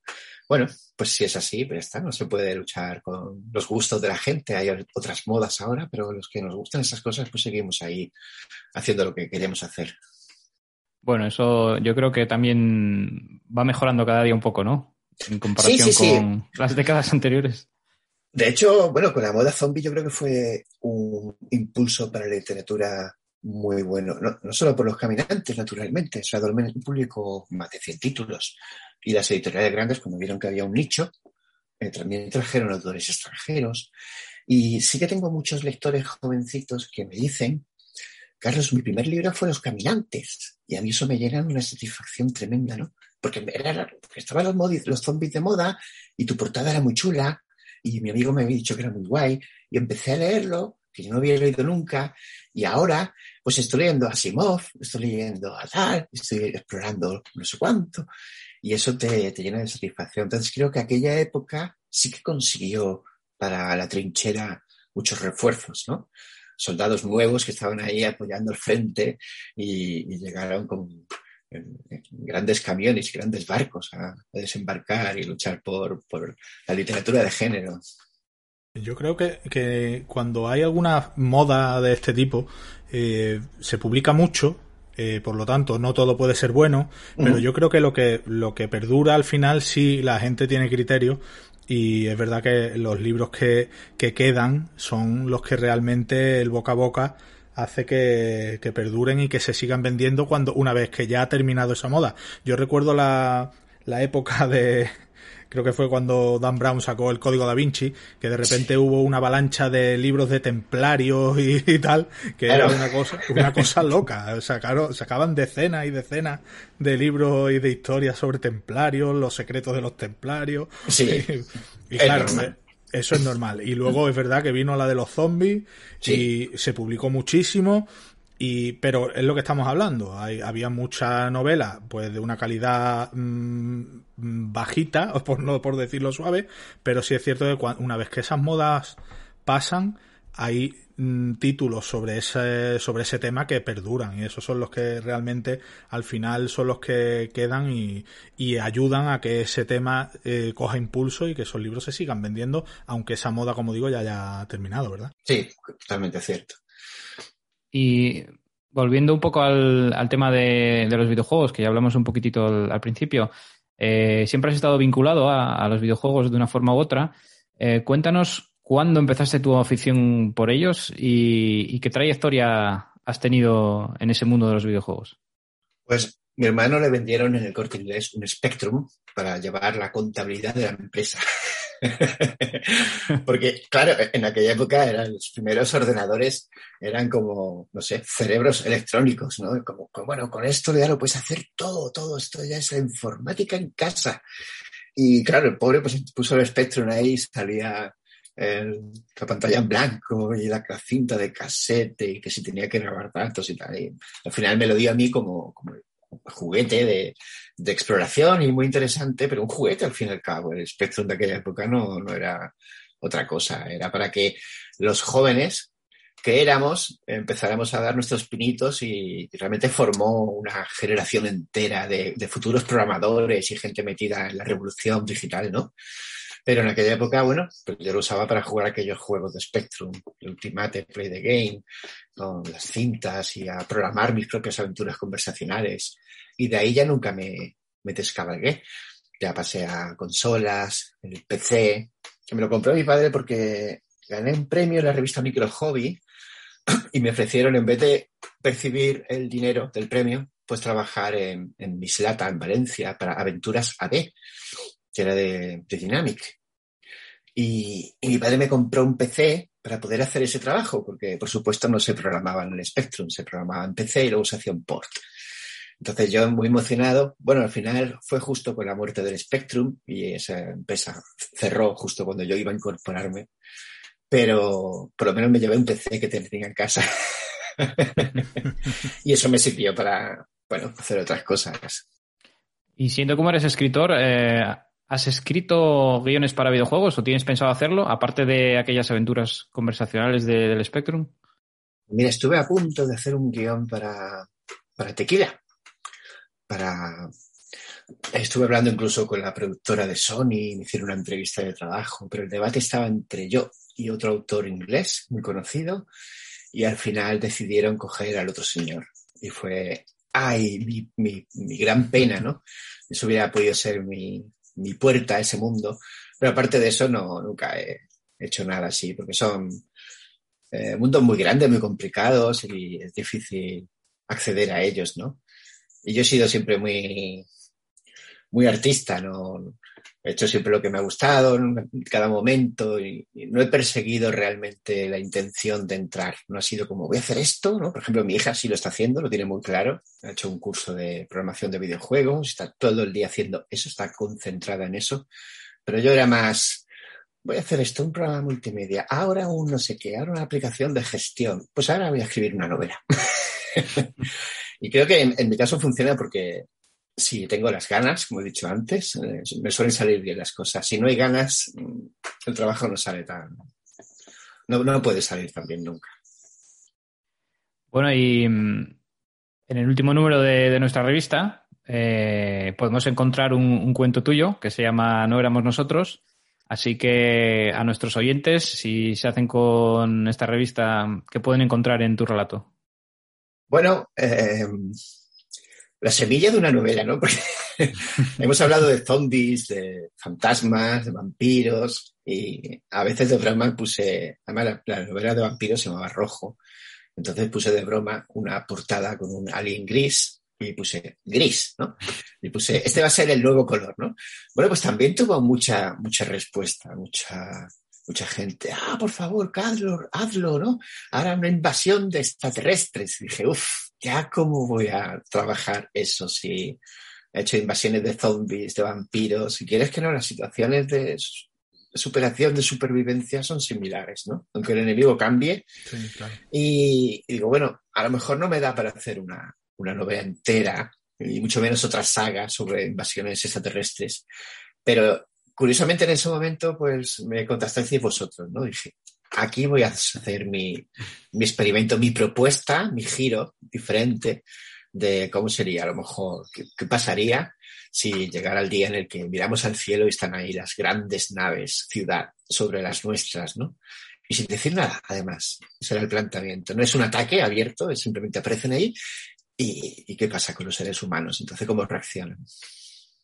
Bueno, Carlos, eh, ya estamos terminando la entrevista y no nos gustaría acabarla sin conocer un poco, aunque ya nos has dado algunas pinceladas de esa nueva entrega de los caminantes y demás, pero ¿en qué proyectos estás trabajando actualmente? ¿Qué es lo que tienes en perspectiva ahí por el futuro que se pueda contar? Claro. Bueno, eh, normalmente voy una cosa cada vez. Estoy en eso y,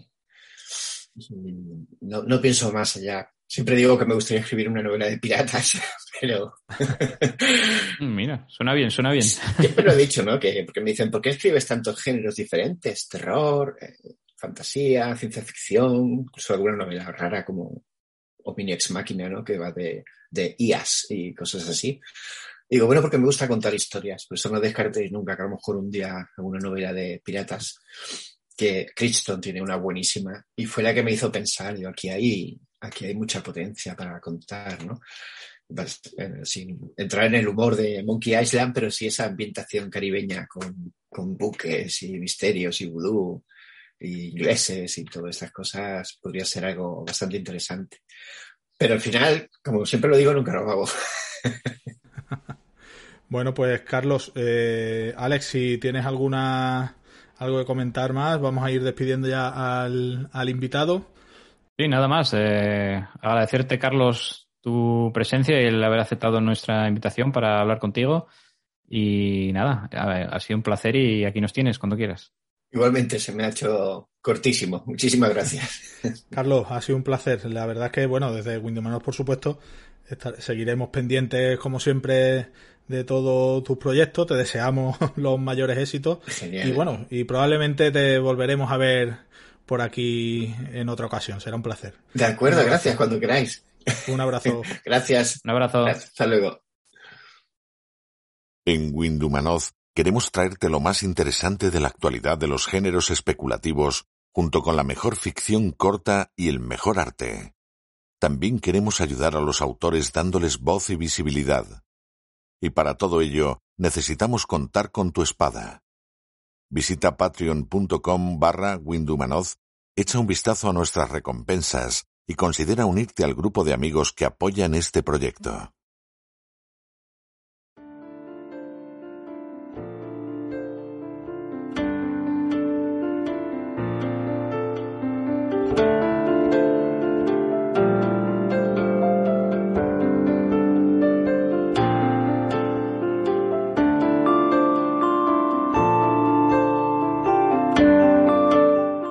Hasta aquí el programa de hoy.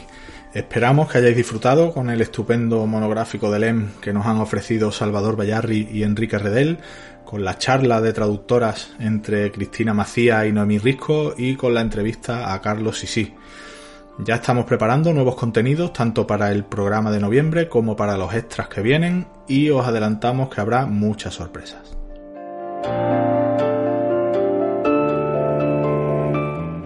Por supuesto, seguimos abiertos a vuestros comentarios y sugerencias para lograr que este programa sea cada día mejor. Os recordamos las vías de contacto con nosotros.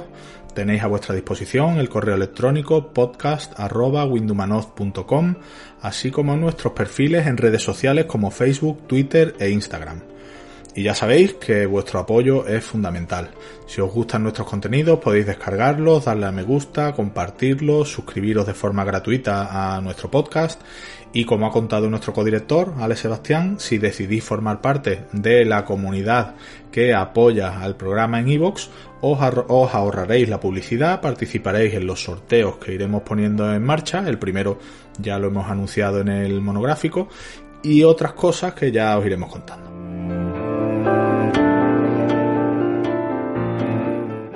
En mi nombre y en el de todo el equipo de Windumanoz, como siempre, gracias por estar ahí y que la fantasía, la ciencia ficción y el terror os acompañen. Hasta pronto.